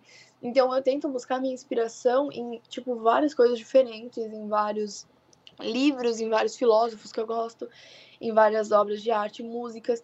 Então eu acho que, tipo, se tu traz alguma coisa diferente, uma inspiração que não é o básico, não é o, o comum, assim, tu traz um pouco de ti, uma coisa diferente, tu vai se dar bem. Até porque tu tá fazendo porque tu ama, sabe? E tem, e tem mercado para todo mundo, né? Eu, Hum. não só o Brasil, mas como vários outros países, são gigantes, É, tem milhares de pessoas. Com certeza tu vai s- encontrar alguém que tá afim do teu trabalho e curte, sabe? Sim, e tipo assim, no começo tu vai começar de baixo, vai ser difícil. Mas assim, com o tempo tu vai é, evoluindo nessa área, tu vai conseguindo, conquistando teu público e depois disso tu vai indo, sabe? Tem Aham. espaço para todo mundo e de certa forma a concorrência é até bom porque te motiva a trabalhar mais, a se esforçar mais para ser cada vez melhor. Isso. E isso só traz benefício para você e para quem vai se beneficiar com o seu trabalho. E como é que tu vê a sua vida hoje? Como é que tu acha, olhando para essa linha do tempo, esse um ano que passou, como é que você acha que você tá agora? Eu acho assim que eu tô bem melhor do que eu tava antes, tanto em questão emocional, é, tanto em questão de, tipo, convivência, tanto com a minha família, quanto com meus amigos. Porque eu acho que, tipo, quando tu se conhece melhor, tu evolui, tipo, teus pensamentos, né? O teu Uhum. autoconhecimento, tu acaba melhorando todas as vertentes da tua vida, porque é aquilo, né? Tipo, é tipo aquela frase, é, como que alguém vai te amar se tu não se ama? Exato. Então, quando tu se conhece, tu acaba se abrindo mais pro mundo e, tipo, se deixando criar laços mais fortes e, tipo, mais significativos. Procurando coisa mais verdadeira. Exatamente. Tipo, eu acho que durante a quarentena é, eu acabei eliminando algumas coisas que não me faziam mais bem. Eu, tipo, eu tive que deixar algumas coisas virem, porque elas me faziam bem, mas a longo prazo elas me faziam, tipo, sofrer, tá ligado? Sim, Tipo, tô ligado. perda de parentes que, tipo, me afetou muito e eu não, não tava conseguindo superar. Isso foi uma coisa que a psicóloga me ajudou muito. Então, teve coisas que eu deixei fluírem, que eu deixei irem, pra mim ter um retorno melhor depois, no meu futuro. E isso me ajudou muito. Então, tipo assim, eu acho que em todas. As, a única questão que eu acabei sendo um pouquinho prejudicada por causa da quarentena foi a questão escolar mesmo, porque foi basicamente um ano perdido em questão de matéria. Mas de resto, assim, em questão de amigos, de família, é, de autoconhecimento mesmo, eu acho que, assim, me ajudou muito.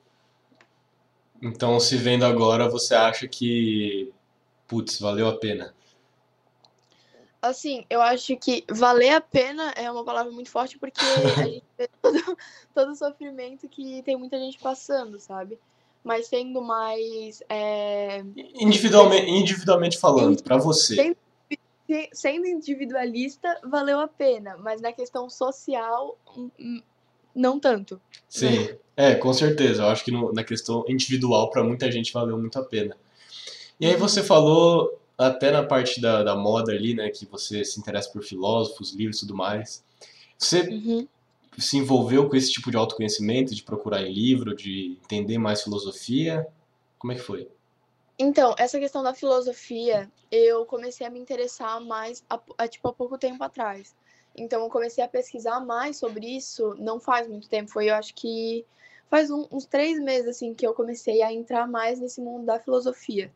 Uhum. Mas essa questão de autoconhecimento, eu eu pedi muita opinião para pessoas que, tipo assim, é, gostam também muito de filosofia. Tipo, meu irmão, ele é muito é, engajado nessa questão de filosofia.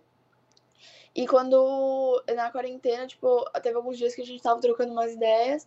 E ele acabava falando algumas coisas para mim, e depois eu acabava pesquisando mesmo, ou em alguns livros que eu tinha também que eu lia, é, não só de filosofia, mas, tipo assim, biografias que eu li, é, livros de autoconhecimento mesmo, ou tem um livro que eu li sobre uma menina que sobreviveu àquela uma bomba no Vietnã, e esses, tipo, essas coisas, assim, que eu fui lendo, que eu fui pesquisando, que eu fui ouvindo, foram me ajudando a, tipo, a me autoconhecer melhor, a, a questão mesmo de mim começar a refletir mais o que era bom para mim, o que fazia mal para mim, o que era bom, né?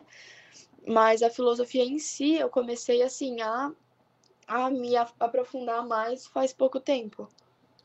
Mas não para, tá? Esse é um processo que. Porque o autoconhecimento, né? A gente se conhecer, querendo ou não, é inevitável. A gente uhum. vai se conhecer durante a vida, mas. Só que a fazer isso através de é, boas fontes, através da filosofia, através de livros é, é, é essencial, porque você, por assim dizer, só de você estar tá lendo esse tipo de coisa, estar tá pesquisando, ter essa mentalidade de, pô, vou atrás disso, você já está muito à frente de muitas pessoas da sua idade, sério. Uhum. Porque te traz é, um amadurecimento ali e visões mais amplas do mundo, até porque tu Sim. lê. É, é que agrega muito, né? A filosofia, tipo, ela abre teus olhos, ela agrega muito. E querendo ou não, esse negócio do, do autoconhecimento é uma coisa infinita, porque tu tá sempre mudando, tu tá sempre evoluindo, então uhum. tu sempre precisa, tipo, tá acompanhando essa evolução. E a filosofia, eu acho que ela te ajuda muito a perceber mesmo essa evolução. Sim, te ajuda bastante. Eu, no começo do ano passado, comecei a assistir muito o canal Nova Acrópole. Quer dizer, metade do ano passado. Não sei se você conhece. Eu já ouvi falar, eu acho que o meu irmão já falou desse canal. É o melhor canal de filosofia que existe, porque eles têm palestras de 40 minutos, uma hora, sobre diversos temas filosóficos e todos os palestrantes são extremamente capacitados para falar e tu não e tu não fica é, emburrecido, porque não é que nem eles dão filosofia nas escolas. Eles estão eles estão mostrando toda a teoria, eles estão explicando tudo, mas eles estão te fazendo pensar. Eles estão muito te colocando ali na situação. Assim, pensa nisso aqui. É, o que, que tu acha nessa situação? Como seria nessa? E é muito louco, é muito massa. E... Depois vou então nesse canal pra ver como é. Com certeza, vale muito a pena. E te traz toda uma visão muito louca. E se tu for um pouco mais além, você vai ter o contato com procurar entender o, o lado espiritual das coisas. Que eu não sei como é a tua relação com isso, mas é outra coisa que ajuda tanto quanto a filosofia, e se não mais, sabe? Por assim uhum. dizer. Uhum. É, então, esse negócio de espiritualidade, eu não. Tipo assim, eu não sou religiosa, né? Uhum. É, mas eu me interesso muito, eu pesquiso algumas coisas sobre algumas religiões, ou sobre algumas coisas, assim, de espiritualidade mesmo. É, mas também não é uma coisa que eu, tipo, me aprofundei muito ainda, Sim. porque eu acho que é uma coisa que Assim, eu gosto de falar, só que eu gosto, tipo assim, eu desde pequena fui criada. Os meus pais são católicos, a minha família é toda católica, então fui criada nesse meio. Uhum.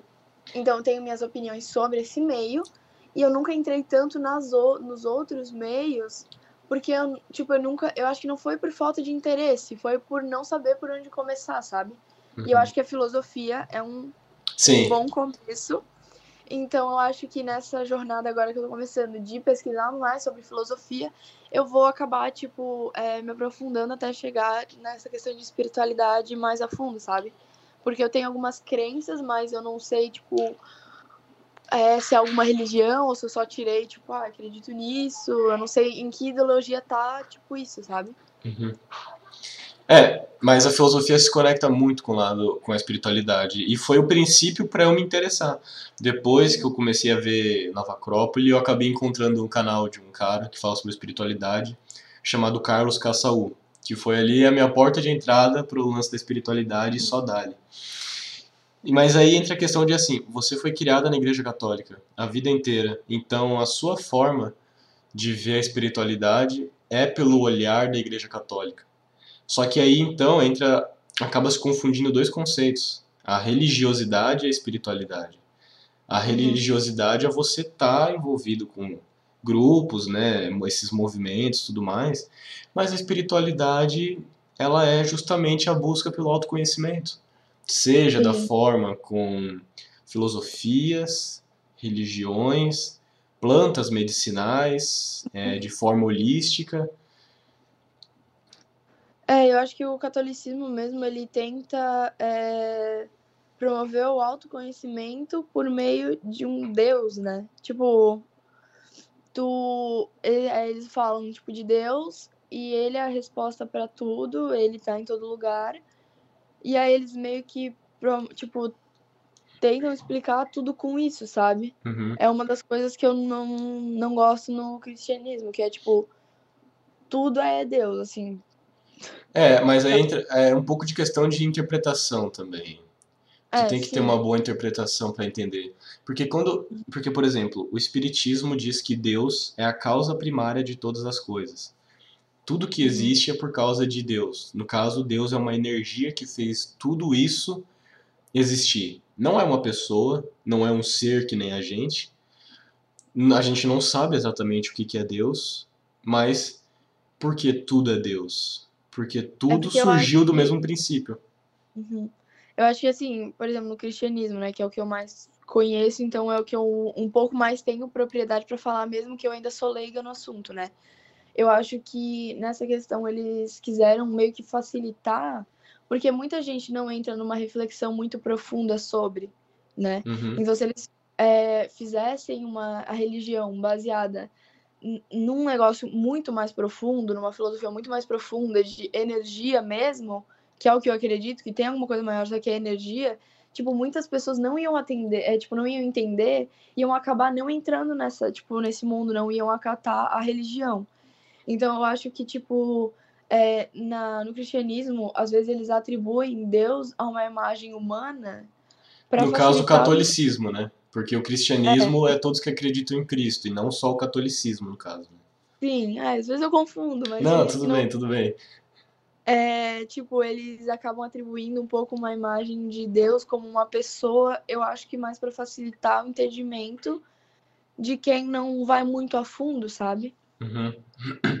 E essa foi a forma que Jesus utilizou para se comunicar com o povo daquela época. Porque, claro, eram judeus, mas tinham muitos conceitos errôneos, né, errado, né, é, vindo dos mandamentos de Moisés ali, e Jesus veio para trazer os dez novos mandamentos, pregar a paz, né, trazer essa nova forma, mas como é que eu vou fazer esse povo acreditar em mim? Uhum. Então, é, que, que ele... É considerado um maluco qualquer, começou a inventar um monte de coisa, né? Exato. E aí o que, que ele fez? Vou. E aí o que, que ele fez? Pegou e pegou essa energia divina, essa coisa divina, e transformou num homem. Porque o homem era respeitado na época. Se fosse mulher, se falasse que era uma mulher, todo mundo ia falar: vai pro inferno. Vai pro inferno é você com as suas ideias erradas. É. E aí ele atribuiu essa visão de Deus a um homem, porque ficava muito mais palpável para as pessoas entenderem: ah, é um homem tá, eu consigo entender e entrar, e entrar nessa linha de raciocínio, né? Uhum. É que, tipo, muitas pessoas, assim, tu entra nessa questão filosófica e muitas pessoas não querem aprofundar porque é um bagulho que, tipo, precisa de muita reflexão, de muito estudo para entender direito, tipo, essas coisas. Uhum. E aí muita gente não quer, tipo, não se interessa por isso, então não vai a fundo. E então é mais fácil mesmo tu atribuir a uma pessoa, porque aí fica mais fácil pro entendimento de quem, tipo, só não quer se aprofundar ou não tem meios de como se aprofundar também, né? Exato. Mas às vezes é um problema, porque a pessoa fica só na superfície e a superfície é, é a parte meio que literal das coisas. É a pessoa pegar a Bíblia e entender, entender de forma literal. Ler É. aquilo e é isso aqui. Mas não entender Uhum. que tem entrelinhas, que tem por trás, que é para você entender o contexto da Bíblia. Porque Jesus ensinou através de parábolas. Parábolas eram histórias com mensagens para você pegar a mensagem, não a história. A Bíblia também é isso. É, que a, a religião, acho que, tipo, a maioria é toda em volta de uma reflexão. Então, assim, pra ti se aprofundar, tu precisa dessa reflexão. E se tu só ler por cima, como tu disse, tu vai ser muito literal e tu vai achar que o que tá escrito ali é isso. E aí tu vai acabar tendo uma ideia, tipo, toda distorcida de uma coisa que não era pra ser assim, que era pra ser em volta de um, tipo, de um jeito muito diferente. Uhum. E é aí que veio muitos conceitos errados atrelados à Igreja Católica na história, né? Uhum. É, linchar pessoas que eram consideradas bruxos, matar homossexuais, casamento extraconju... é, casamento não podia se desfazer lá no passado na Inglaterra. Depois Uhum. o cara criou o protestantismo para acabar com isso. É, e até hoje, é, muitas das coisas que, tipo, naquela época eram demonizadas, hoje ainda tem um estigma em cima, né? Sim, por causa do que a igreja trouxe no passado. Mas no fim é assim. Tudo, tudo é, é a questão de Deus é uma energia. Deus Uhum. não, não não tá julgando você. Não não não tá aqui para te julgar. Ele te trouxe para cá e você Uhum. vai aprender com tudo que está acontecendo aqui. E é baseado nas suas ações que você vai ser. é, aí entra um pouco da lei da ação e da reação. O que você faz volta para você. Uhum. É, eu acho que, assim, né, nas religiões, é, tipo, no catolicismo, eles têm essa ideia de que Deus é perfeito, né? Se ele é perfeito, ele é livre de julgamento. Então, se uma pessoa é, gosta de outro homem, ou uma mulher gosta de outra mulher, ele não vai estar julgando. Então, não tem por que uma pessoa que segue essa religião, tipo, julgar, sabe? Exato. Tem esse negócio assim também, porque eles falam, ai, é, tem aquela, aquela frase que os mais radicais falam, tipo, ai, que se tu é gay, se tu é lésbica, se tu é da comunidade LGBTQIA+, tu vai pro inferno. Mas, tipo, se Deus é perfeito, ele é livre de julgamento, ele não vai julgar uma pessoa pela sexualidade dela. Sim. Até porque ele tem muito mais coisa para fazer do que Uhum, se importar com esse tipo de coisa, né? exatamente, tem tanta coisa grave acontecendo no mundo, tipo guerra. Tu acha que ele vai estar realmente preocupado se fulano quer sair com um homem ou com uma mulher? E, e tanto que o inferno e o céu existem na Terra. Se tu for pegar um país de primeiro mundo e um país de terceiro mundo, tu tá pegando o céu e o inferno. Exatamente. Mas vamos. Hã? Não, só ia finalizar que, tipo, eu acho que assim, o ser humano criou o próprio inferno. Exato. É, eu não acredito nesse conceito de inferno, porque Uhum. eu acredito muito na questão da energia. Então, mesmo que eu desencarnasse, né, morresse, e eu acredito em vida após a morte, não, não seria aquele inferno cristão. Mas é, é de acordo com a tua energia. Se você tá leve, tranquilo, tu vai para um lugar melhor. Mas se tu tá aca- acabrunhado, cheio de problema, tu vai para um lugar mais denso, não necessariamente Tu infernal. morre cheio de, tipo, se tu tá cheio de ressentimento, né? Eu acho que é mais nessa vibe. É nessa questão, tipo, de vida após a morte, eu não tenho nenhuma opinião, sabe, concretizada, porque eu, eu realmente não sei o que pensar sobre, sabe? É uma coisa que eu tenho que pesquisar mais Uhum. pra ter uma ideia. Porque, assim, um dia eu penso que não, tu vai morrer, vai acabar, que é uma ideia mais, tipo, científica. né? Tu morre, acabou. E deu- no outro dia eu penso, tipo, não, tem alguma coisa depois, não é capaz de, tipo, acabar, sabe? Sim. É, eu sempre cresci em família, eu cresci numa família espírita e antes disso, num outro tipo de religião. Eu sempre fui de acreditar na vida após a morte. Porque pra mim faz muito sentido como eu já falei, se tu pegar a questão da energia, a gente é tudo energia. Lá no, no fundo, os átomos também são energia. Se você morrer, é só uma transferência de energia. Você não é, você deixa de ser uhum. matéria orgânica e se torna energia mais sutil. E uhum. aí entra um pouco da questão de por que que nasce pessoas em favela em condições terríveis e nasce pessoas ricas em condições incríveis ou pessoas mais humildes e outras mais detestáveis, por assim dizer? Por que, que uhum. você nasceu diferente de alguém e com o mesmo ensino, com a mesma criação? Porque porque essa não é a sua primeira experiência aqui. Você já carrega uma bagagem emocional, sentimental de outras vidas e aqui você vem para lidar com elas de uma forma melhor até e uhum. se resolver. Por exemplo, o que você tinha de pendência, você traz para se resolver, melhorar, para talvez para poder na próxima você voltar com menos pendência ainda até não precisar mais voltar. Uhum. É, então eu já tinha, quando eu era menor, eu ouvi, eu não lembro quem me falou, mas eu tinha é, escutado, tipo, essa, entre aspas, teoria, né? Uhum. E eu acho que também essa, tipo, é a mais possível, sabe? É a que eu mais acredito. Quando eu acredito na, na vida após a Sim. morte, né? Eu é o que eu mais acredito, sabe? Porque eu penso, se fosse o céu cristão, é tipo, tu morre e tu vai pro céu. Quantas pessoas iam estar tá lá? Tipo, não tem como. Sabe, eu penso nisso também, porque eu, tipo, ai, tá, mas de um jeito perfeito, tipo, hipoteticamente daria espaço para todo mundo. Mas eu acho que o mais provável é tu voltar, porque ninguém é perfeito. Se no céu só vai, tipo, gente muito bem resolvida com a vida, tipo, perfeita, não tem como. Ninguém vai estar tá lá, sabe? Então, eu acho que, tipo, o mais plausível, o mais provável mesmo é, tipo, tu voltar para resolver, como tu disse, as pendências até tu não ter mais o que resolver. E não é um negócio automático, morri, nasci, volta para resolver as paradas, não.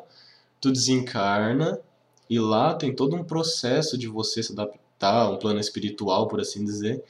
Mas é como se fosse aqui na Terra. Só que, como eu falei, dependendo de como você está ambientado, com a sua energia, você vai para um lugar mais tranquilo ou para um lugar mais pesado. Então, eu também não acredito nesse conceito de céu e inferno, ou é um ou é outro. Para mim é o conceito de dimensões. A qual, qual você está sintonizada, você vai para lá. Quanto melhor você for como ser humano, mais leve você é, mais sentimentos bons você tem, então a tendência é você ir para um lugar melhor. Mas quanto mais amargurado, mais merda tu fez, mais ressentimentos, mais coisa ruim, é mais energia densa e a tendência é para você ir em lugar pior. E aí você uhum. tem que voltar para poder se resolver nessas questões. É, isso faz, acho que é tipo o que faz mais sentido, assim. Das é. que eu já ouvi, pelo menos, né? É, porque tem muitas teorias que são muito sem pé nem cabeça, né? Ah, é uhum. isso, mas no, por que que é isso? Mas assim, eu acredito em vida após a morte. Se eu morrer e não tiver nada, beleza. Se eu morrer e tiver alguma coisa, eu tô preparado. Agora, quem não acredita, é bom ter um plano B, caso exista. É, então, é porque assim, se, tipo assim, tu acredita na vida após a morte, se morrer e acabar, tu não vai saber. É. Porque tu morreu. Se tiver, tipo, melhor ainda, porque aí quer dizer que a tua jornada não acabou, sabe? Uhum. E então, tu tá assim, preparado. Ah, eu ia morrer mesmo, então é isso aí, vamos continuar é, aqui, né? É, antes eu tinha muito medo da morte, né? Tipo, pequeno já pensando nisso, é a vida, né? Muito mas existencial que... desde criança. É. Mas, assim, eu tinha. De vez em quando, assim, quando alguém. É, eu conhecia alguém, tipo, algum conhecido de um conhecido meu morria, ou quando alguém do meu ciclo morria, eu ficava muito noiada, tipo, meu Deus, eu vou morrer e vai acabar, e é isso.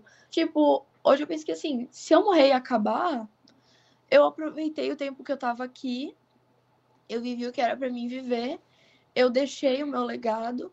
Então, de certa forma, uhum. eu, eu morri, tipo, como pessoa, mas se eu vivi a vida do jeito que eu queria, eu passei o exemplo para as pessoas ao meu redor do jeito que eu queria, tipo, eu passei quem eu era. E de qualquer forma, se tu morrer e não tiver nada é, no final, tu vai estar tá vivo na, na mente de quem gostava Exato. de ti. Exato. Né? Você fica vivo através das suas ações. Exatamente. E se tiver alguma coisa depois, melhor ainda, porque a tua jornada não acabou e tu vai poder, tipo, exper é, experienciar mais coisas. E, e se existe ou não vida passada ou vida após a morte, isso é só uma forma de você ficar mais tranquilo, né? Na forma de você Uhum. lidar com o mundo. Mas o, o que realmente é importante é, olha, eu tô aqui agora e hoje e eu tenho que fazer bem feito. No momento, que que eu tô fazendo? Conversando com a Ana Ferreira. E é só isso que eu tenho que fazer bem. E não importa se eu vou morrer amanhã ou se eu vim de uma outra vida em que a gente foi amigo, em que a gente conversou em tal momento, que agora a gente tá tendo essa interação. Não, o que importa é que a gente tá aqui agora. Vamos É, aproveitar exato. esse momento e é isso. Uhum. É, o importante é o agora. E é tipo, eu acho que tu tem que deixar. as- tipo, obviamente que tu tem que se planejar em algumas coisas, porque a gente vive num mundo que não tem como tu deixar tudo, tipo, só no agora. Mas eu acho que tem momentos que tu tem que focar no agora, porque se tu ficar a tua vida toda pensando no futuro e tu não fazer o agora, tu não vai conseguir chegar no futuro que tu tá planejando. Exatamente. É, é um conceito que eu gosto, porque eu gosto de falar que o futuro não existe. O futuro só Uhum. existe baseado no que tu faz no presente. E o passado Exatamente. também não existe, porque para você estar pensando no passado, você tem que estar no presente. Então, tanto o passado quanto o futuro não existem, só o presente existe. Aham. É. E tipo, de, é, é, eu acho que assim, o, tu tá no aqui e agora, só que ao mesmo tempo eu acho muito louco que, tipo assim, o que a gente tipo, o que a gente falou um minuto atrás já é passado. Isso eu acho um negócio muito louco. E não porque, existe mais. O que a gente Uhum. falou um minuto atrás não existe mais. Esse momento passou, deixou de existir. Não existe. Sim, então eu acho isso, tipo, é uma pira que se tu começa a entrar fundo nisso, tipo, tu fica meio pirado, assim, porque tu pensa, cara, tudo que eu tô fazendo agora já não existe mais, porque no momento que tu fez, virou passado. Olha, eu, eu podia entrar muito numa discussão de literatura de um puta escritor, é, que o apelido dele é Borges, assim, sobre a questão da memória e do sonho, assim, só que eu acho que vai levar muito tempo. Vai por muito tempo aqui. Isso a gente entra em outro dia, porque senão isso aqui vai durar três horas. Pois é. Então vamos deixar um pouco desse assunto de lado. Uhum, É, Outro dia a gente continua. exatamente. E como é que você acha que vai ser quando acabar a quarentena e o coronavírus em relação à sociedade? Tu acha que as pessoas vão estar mais felizes, mais tristes, mais alegres, mais raivosas, mais tímidas? Como é que tu acha que as pessoas vão estar? Eu acho que assim, depende muito do. é, da, tipo, da realidade que tu se encontra, sabe? Por exemplo, eu vejo, por exemplo, pra mim, eu vou eu acho que eu vou sair da quarentena melhor. Eu vou sair um pouco mais extrovertida, porque foi bom pra mim. Mas agora tem gente que perdeu muitos parentes, tem gente que perdeu mãe, que perdeu pai, que perdeu avó. E querendo ou não, tu vai ficar com esse ressentimento por um bom tempo, porque é difícil tu superar, né? Uhum. uma morte de um parente próximo ou de um amigo próximo. Então, assim, eu acho que depende muito da realidade que tu tá inserido, sabe? É, eu acho que ele. é, agora a população tá com muita raiva, principalmente relacionada ao governo, né? Por causa das medidas que foram tomadas de acordo com a, com a realidade que a gente está enfrentando agora. E eu acho que, assim, no final, numa questão geral, assim, tipo. é, provavelmente grande parte da população vai estar muito, tipo, vai estar feliz e aliviada porque acabou. E um pouco daquele medo que a gente, tipo, tá vivendo agora vai ter se acalmado. Então, acho que assim, grande parte da população vai estar muito feliz porque acabou, mas ainda vai ter aquela parcela que vai estar, tipo, triste por causa dos dos parentes que perdeu, das coisas que aconteceram nesse período também, né? É, por causa dos destroços que a quarentena trouxe. Depende É. muito de pessoa, depende muito de vivências, né? Como você mesma falou. Exatamente. E aí, tudo que a gente viveu vai se tornar apenas um sonho que parece que nunca aconteceu. E aí Uhum. você vai olhar pra trás e, nossa senhora, eu vivi uma pandemia. E aí tu vai Aham. ficar pensando, mas caramba, parece que isso nunca aconteceu. E aí você vai ficar numa crise existencial pra eterna e vai morrer de depressão. Mas eu penso assim, é muito louco tu pensar que, tipo assim, provavelmente, se quando a gente for adulto, as crianças vão estudar isso na escola. Uhum. Mas, tipo, cara, eles vão estudar uma coisa que eu tô passando agora, sabe? Exato. É a mesma coisa essa a galera que agora já tem mais idade, tipo os idosos, que passaram pela Segunda Guerra pensando, tipo, nossa, agora a galera de, tipo, sei lá, 15 anos tá estudando isso na escola. Estão estudando, tirando sarro, não se importam ou acham maneiro. E eles estão estudando isso como se fosse um negócio tranquilo, né? É, tipo, eles estudam e não. Porque assim, só tu estudar, tu vê o que aconteceu, mas tu não tem um parâmetro mesmo do que foi, porque tu não tá lá vendo, né? Exato. Tipo, tu, a história sendo contada, tu tem uma ideia do que aconteceu. Uhum. Mas tu tá lá, tu vê tudo que tá acontecendo. Mesmo, por exemplo, quem tava aqui no Brasil, que não, não tava incluído nessa guerra de forma direta, assim, sabe? É, eles não. Tipo, é diferente tu tá naquela época e tu só ouvir sobre. Então, tipo assim, eu acho que vai ser. É muito doido, tipo, agora, por, um, por exemplo, uma pessoa mais idosa, pensar, tipo, nossa, eles estão estudando isso na escola e eles têm uma visão, tipo, de um jeito, mas foi de um outro totalmente diferente, sabe? Uhum. Vão ficar pros registros. E uma coisa que a minha mãe comentou há um tempo atrás sobre o próprio Quarentena Existencial, né, que é o programa que eu tô fazendo, que ela falou, olha, isso aqui é um registro histórico.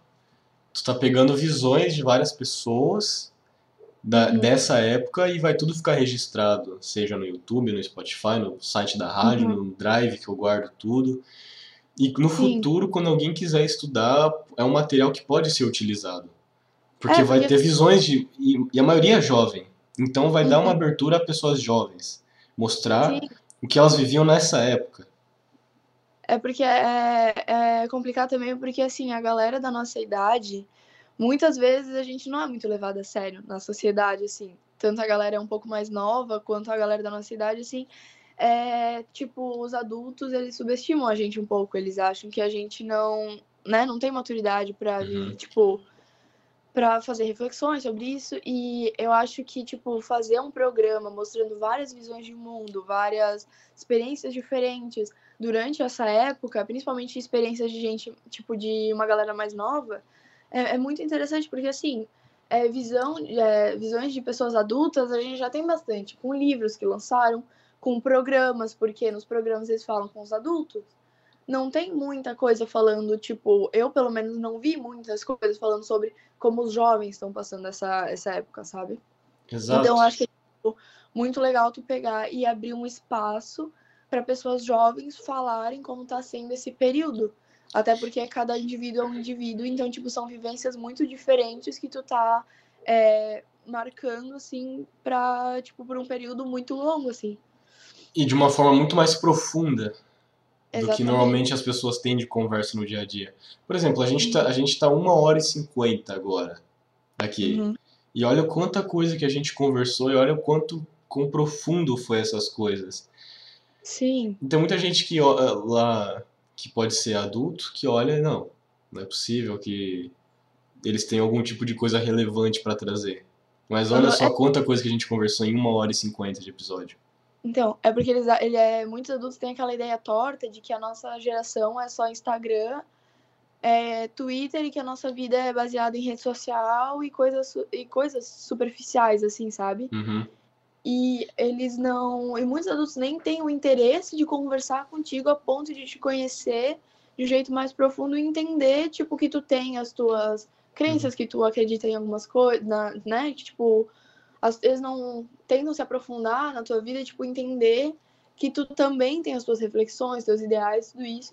E aí eles se contentam com aquela ideia torta de que tu é superficial, tu só pensa no Instagram, porque tu é jovem, tu quer usar a roupa da moda e tu a tua única obrigação é a escola. É, é um estereótipo, né? Eles te é. colocam no estereótipo e na verdade eu amo ter conversa profunda como a gente está tendo agora. Eu amo estudar filosofia, espiritualidade, tá tendo esse Sim. contato mais profundo com as pessoas, de estar tá entendendo elas mais a fundo. Eu gosto também de estar em rede social, mas se for uhum. para falar, tá, tu prefere ficar é, um dia inteiro numa rede social ou um dia inteiro conversando sobre a vida com uma pessoa? Olha, eu fico um ano inteiro conversando sobre a vida com uma pessoa, se, se quiser. É porque, querendo ou não, a rede social também, é, querendo ou não, é mais superficial. Tu posta uma coisa que tu vê que, tipo, ai, ah, mano, toda hora que eu vou postar, porque eu, essa foto tá da hora, eu vou postar, sabe? Sim. É, e, tipo, no Instagram tu vê que muitas coisas mais profundas não têm a mesma visibilidade que uma coisa superficial.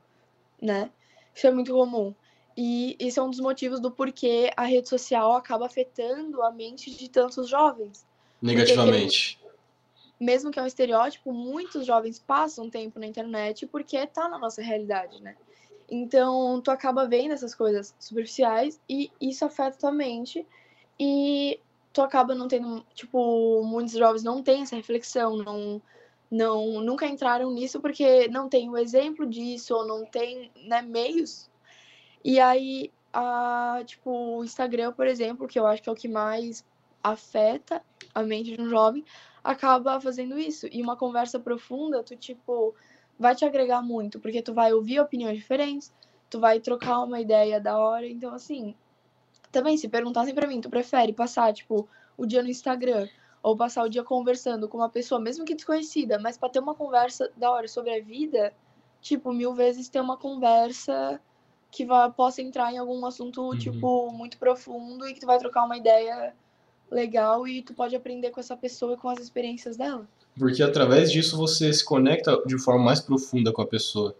Porque, por exemplo, a gente, eu e você, depois de 2017 a gente nunca mais trocou uma palavra. Então, uhum. querendo ou não, a gente está se reconhecendo nessa conversa que a gente está tendo agora. E a gente e a gente está se conhecendo de uma forma muito mais profunda do que algum amigo meu que eu conheci ano passado e que eu tive é, que conversar com ele no IAD por causa de escola, sabe? Uhum. É, e tipo assim, de certa forma a gente tá se conhecendo agora, porque assim, a gente se conhecia, mas a gente nunca tinha trocado uma ideia, assim, sabe? É, e agora a gente tá conversando e é isso que tá, tipo, a gente tá se conhecendo de é. verdade. Quer dizer, só pelo Facebook, né? Mas aquilo foi umas, é. umas conversas tortas. Enfim. Aquilo, aquilo era conversa de criança, a gente nem. Exato, exato, exato. Enfim, não, não, não importa. Aquilo já é passado, já é passado, não existe, nunca existiu. Exatamente, nunca, não, existe mais. Não há, quer dizer, há registro, mas foda-se. Segue o teu raciocínio. Ah, mas aí é foda, amadurece, ainda bem que as coisas mudam, né? é, mas exatamente, é, apesar de a gente ter conversado lá um tempo, a gente nunca teve conversas profundas e nunca teve muito tempo de conversa até é, no dia a dia, assim, tá na escola e trocando ideia. Então a gente tá realmente. É, é um conhecer de novo, tá conhecendo a pessoa e de uma forma assim. Nossa, olha quanta coisa você tem para agregar à minha vida, olha quanta coisa eu tenho para agregar à tua vida e olha quanta coisa que as pessoas que estão ouvindo aqui têm para aprender comigo e com você, entendeu? Uhum. É, então, é muito doido tu pensar, tipo assim, cara, até um tempo atrás a gente, tipo, nunca nem tinha conversado, e agora, assim, é, eu tô tendo uma conversa mais profunda contigo agora do que eu tive com muitos amigos meus de tempo, assim, sabe? Porque é muito comum, tipo, esses amigos de escola, tu não tem conversa profunda, é tipo rolê, e tu considera os caras muito, só que, tipo, tu não tem uma conversa profunda, tu não, né? Uhum. Não entra nessa, é, nesse mérito com eles. Então, tipo, é muito doido pensar, cara, eu tô tendo uma conversa aqui contigo mais profunda do que eu tive com muita gente que eu conheço há muito tempo. E depois disso, várias pessoas vão poder ouvir essa conversa e, tipo, tirar alguma coisa útil do que a gente tá, tipo, falando aqui, né? Exatamente. Isso aqui não vai virar uma melhor amizade depois daqui, amigos para sempre, mas assim, uhum. vai se tornar um vínculo de amizade de que pelo menos, caramba, olha ali, eu tive uma conversa foda com aquela pessoa e que eu sei que se eu interagir de novo vai ser, vai ser legal. Sim, exatamente. Tipo, antes, antes da, dessa ligação eu tava tipo, meu Deus, será que eu vou. Será que vai estar tudo errado? Que vai ser estranho? Que vai ser. Tipo, porque eu pensei, nossa, a gente não se fala há muito tempo. Né? A gente nunca teve uma conversa real, assim, tipo, como a gente tá tendo agora. Aí eu pensei, meu, a chance disso ficar, tipo, eu ficar muito esquisita e eu falar tudo errado e dar muito errado, sabe? Aí agora eu penso, não, mano, tá, tipo, super de boa, tá da hora. E eu sei que, tipo, se algum dia eu quiser ter uma conversa de boa, eu posso chamar ele, que vai ser normal, sabe? Vai ser legal. Uhum. Então, tipo assim, é um bagulho da hora, porque, tipo, também foi meio do nada, assim, que tu me chamou. E a gente, tipo, veio fazer isso e pode, tipo, acarretar em um, tipo, uma amizade, alguma coisa mais da hora, sabe? Exato. E aí entra um pouco pros espectadores, no que a gente tá nos conceitos que a gente entrou, que exatamente isso, de você ter uma conversa profunda, olha onde você chega olha a profundidade que você chega numa conversa com uma pessoa. Duas horas de conversa valem, valeram muito mais a pena do que, sei lá, um ano de conversa com gente que a gente tem contato mais tempo. E através dessa profundidade você cria laço com as pessoas. E é por isso que eu acho necessário esse tipo de conversa. Porque só tem a agregar, só tem coisa boa. Exatamente. E é bom tu conversar às vezes, tu é, tu entrar em contato, tu acabar conversando com pessoas que, tipo, tu não tem muito contato, tu ter uma conversa, tipo, é, mais profunda, porque tu acaba mesmo descobrindo como é, tipo, a vida dessa pessoa, tu descobre muito mais sobre essa pessoa, o que, como tu disse, forma laços, e tu vai ter, tipo, uma visão muito diferente de mundo do que tu tem, porque, querendo ou não, se tu não tem essas conversas, tu fica fechado no teu, no teu círculo ali, no teu círculo social, tu não se abre, tu não vai ter nenhuma visão de mundo, assim, e com essas conversas, tipo, cara, agrega imensamente, assim. Exato. É por isso que vocês deveriam ter conversas mais profundas com seus amigos. Exatamente. E quais aprendizados você acha que tem como a gente tirar de tudo isso que a gente está vivendo? Tu acha que em meio a esse caos global tem alguma coisa lá no fundo que a gente pode aprender? Eu acho que assim, é, essa época foi uma época tipo de vários aprendizados assim. É, tanto na questão, é, como a gente falou no começo, de empatia, né? De ter empatia com o próximo, de respeito mútuo. É, não só por causa da quarentena também, mas porque, por exemplo, o que está acontecendo lá na Palestina, daquela guerra. Sim. É, né, que, tipo assim, a gente está passando por um período bem difícil em visão de mundo. Estão acontecendo várias catástrofes, várias coisas ruins. Então, eu acho que isso tá vindo, é muito ruim, óbvio, mas se tu for naquele presidente de tu tirar a melhor coisa de tudo, tu vê, é, tipo, a, a luz Melhor parte. Tu, é, a melhor é, parte das coisas. Tu tira um aprendizado de, tipo, respeito. Tu tem, tipo, é, respeitar as pessoas que estão ao teu redor. Mesmo que tu não concorde, é aquela frase. Eu esqueci o filósofo que é, mas é tipo, eu posso não concordar com o que tu dizes, mas eu vou defender até a morte teu, teu direito de dizer, sabe? Sim. Tu, tu pode não concordar com o que eu tô falando, eu posso concor não concordar com o que tu tá falando, mas tem que ter o respeito, porque a gente está numa sociedade, né? Então tu não, não é só tu, é todo mundo. Então, eu acho que, tipo, nessa.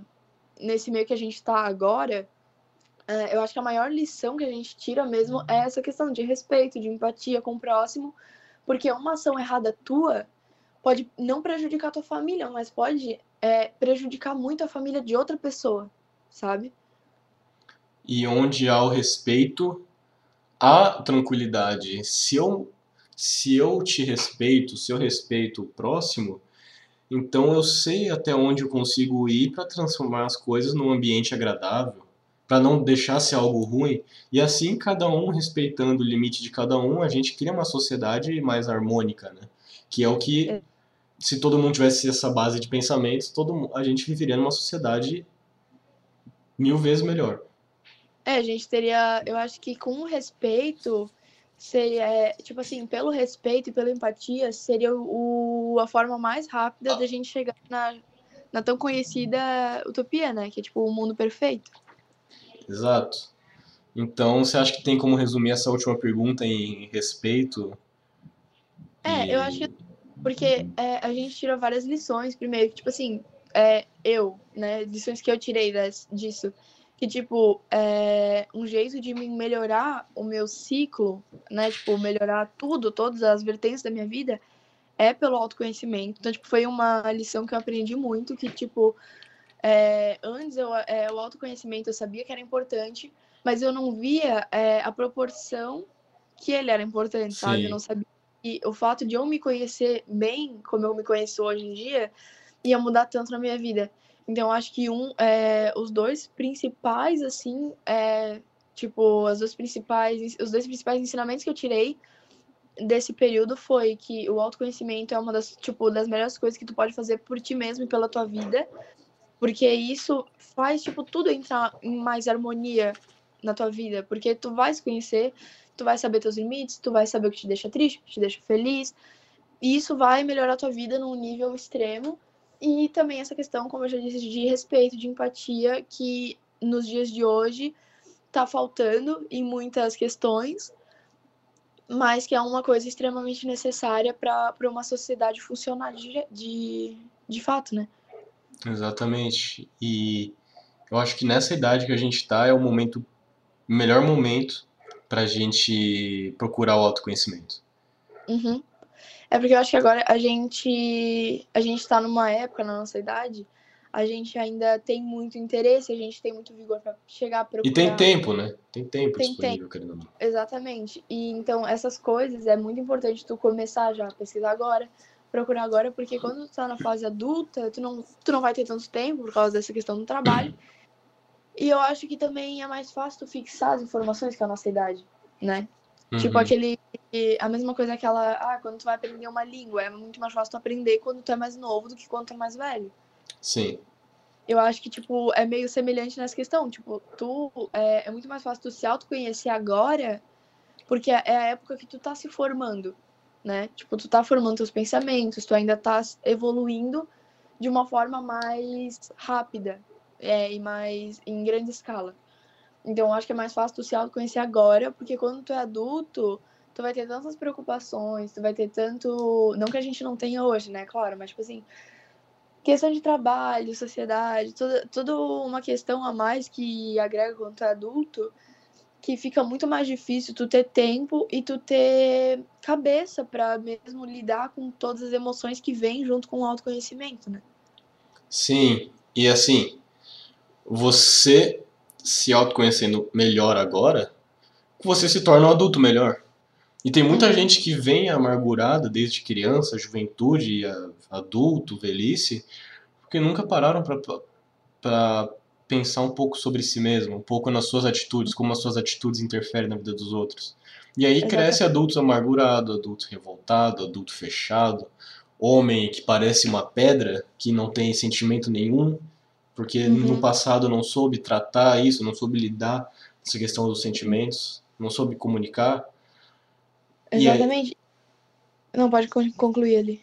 E quando se torna adulto, você realmente fixa mais fácil seu, suas atitudes, seus hábitos. Então, sei lá, se eu Uhum. for uma pessoa meio amargurada, é mais fácil que eu continue sendo amargurado do que procurar mudar isso. E na juventude a gente ainda tem essa flexi- flexibilidade de tá toda nessa mudança aqui. Sim. E além disso, eu acho que, tipo, tu se autoconhecendo, assim, na juventude, é muito mais fácil pra ti ter uma visão de futuro. Porque eu vejo muitas pessoas hoje em dia, adultos, que são infelizes no emprego que têm, que são amargurados exatamente por isso, por não ter conseguido chegar onde eles queriam. E muitas vezes isso, de certa forma, poderia ter sido resolvido com autoconhecimento quando era mais jovem, porque tu ia descobrir os teus interesses e tu ia saber que, tipo, nossa, essa coisa, eu, se eu seguir essa, esse caminho, eu vou ser mais feliz no futuro. Exatamente. Exatamente. Assim, tu disse tudo. Tu fechou o episódio de hoje com o conceito de se conhece, porque tudo vai melhorar. Tudo. É. Todas as vertentes da sua vida vai melhorar com autoconhecimento. Sim. E é dessa forma que encerramos mais um episódio de Quarentena Existencial, senhoras e senhores. Ana, muito obrigado por ter aceitado esse convite, muito obrigado por ter aceitado participar. Pô, fiquei feliz que me convidasse, gostei dessa experiência. Nossa, eu também, eu amei ter essas duas horas de conversas super incríveis. E a todos que ficaram até aqui, muito obrigado por tirarem um tempo da vida de vocês para estarem ouvindo dois jovens conversando sobre tudo que esse período representa e sobre nossas filosofias de vida, nossos conceitos. E é aquilo, no que você acha que é bom, você leva para você, leva no coração, e aquilo que você acha que é ruim, você só filtra. E e não, e não se prende a isso, só se prende às coisas boas. Tem alguma coisa para falar? Até porque tu tem que lembrar que nada é pra sempre, né? Tudo, se tu tá com um problema agora, tu vai lidando porque vai passar e uma hora vai melhorar. É, até porque se o problema ficou no passado, ele não existe mais, né? Então. Exatamente. Tem alguma coisa para dizer pra gente finalizar? Não, acho que é isso. Alguma rede social para você divulgar? Boa. então é Se eu Oi? falar agora, a gente vai entender. seu Instagram? É, meu Instagram é difícil, eu falar agora ninguém pega. é, mas tá, tá no banner, vai estar tá no banner do episódio dela, né? Quem olhar então. no meu Instagram, que então vou aproveitar para divulgar o meu Instagram. Segue lá, arroba. Segue lá que eu posto todas as semanas as suas atualizações do Quarentena Existencial, umas fotinhas minhas. Nos stories eu tô direto fazendo, postando alguma coisa, fazendo caixinha de perguntas para trazer engajamento e tudo mais.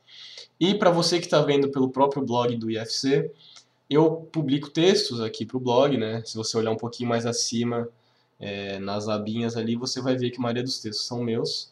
Então, para quem está vendo pelo YouTube ou pelo Spotify, acessem lá o blog da Rádio do IFC Web, que é radiofcweb.com, e vão dar uma olhadinha nesse meu outro trabalho também.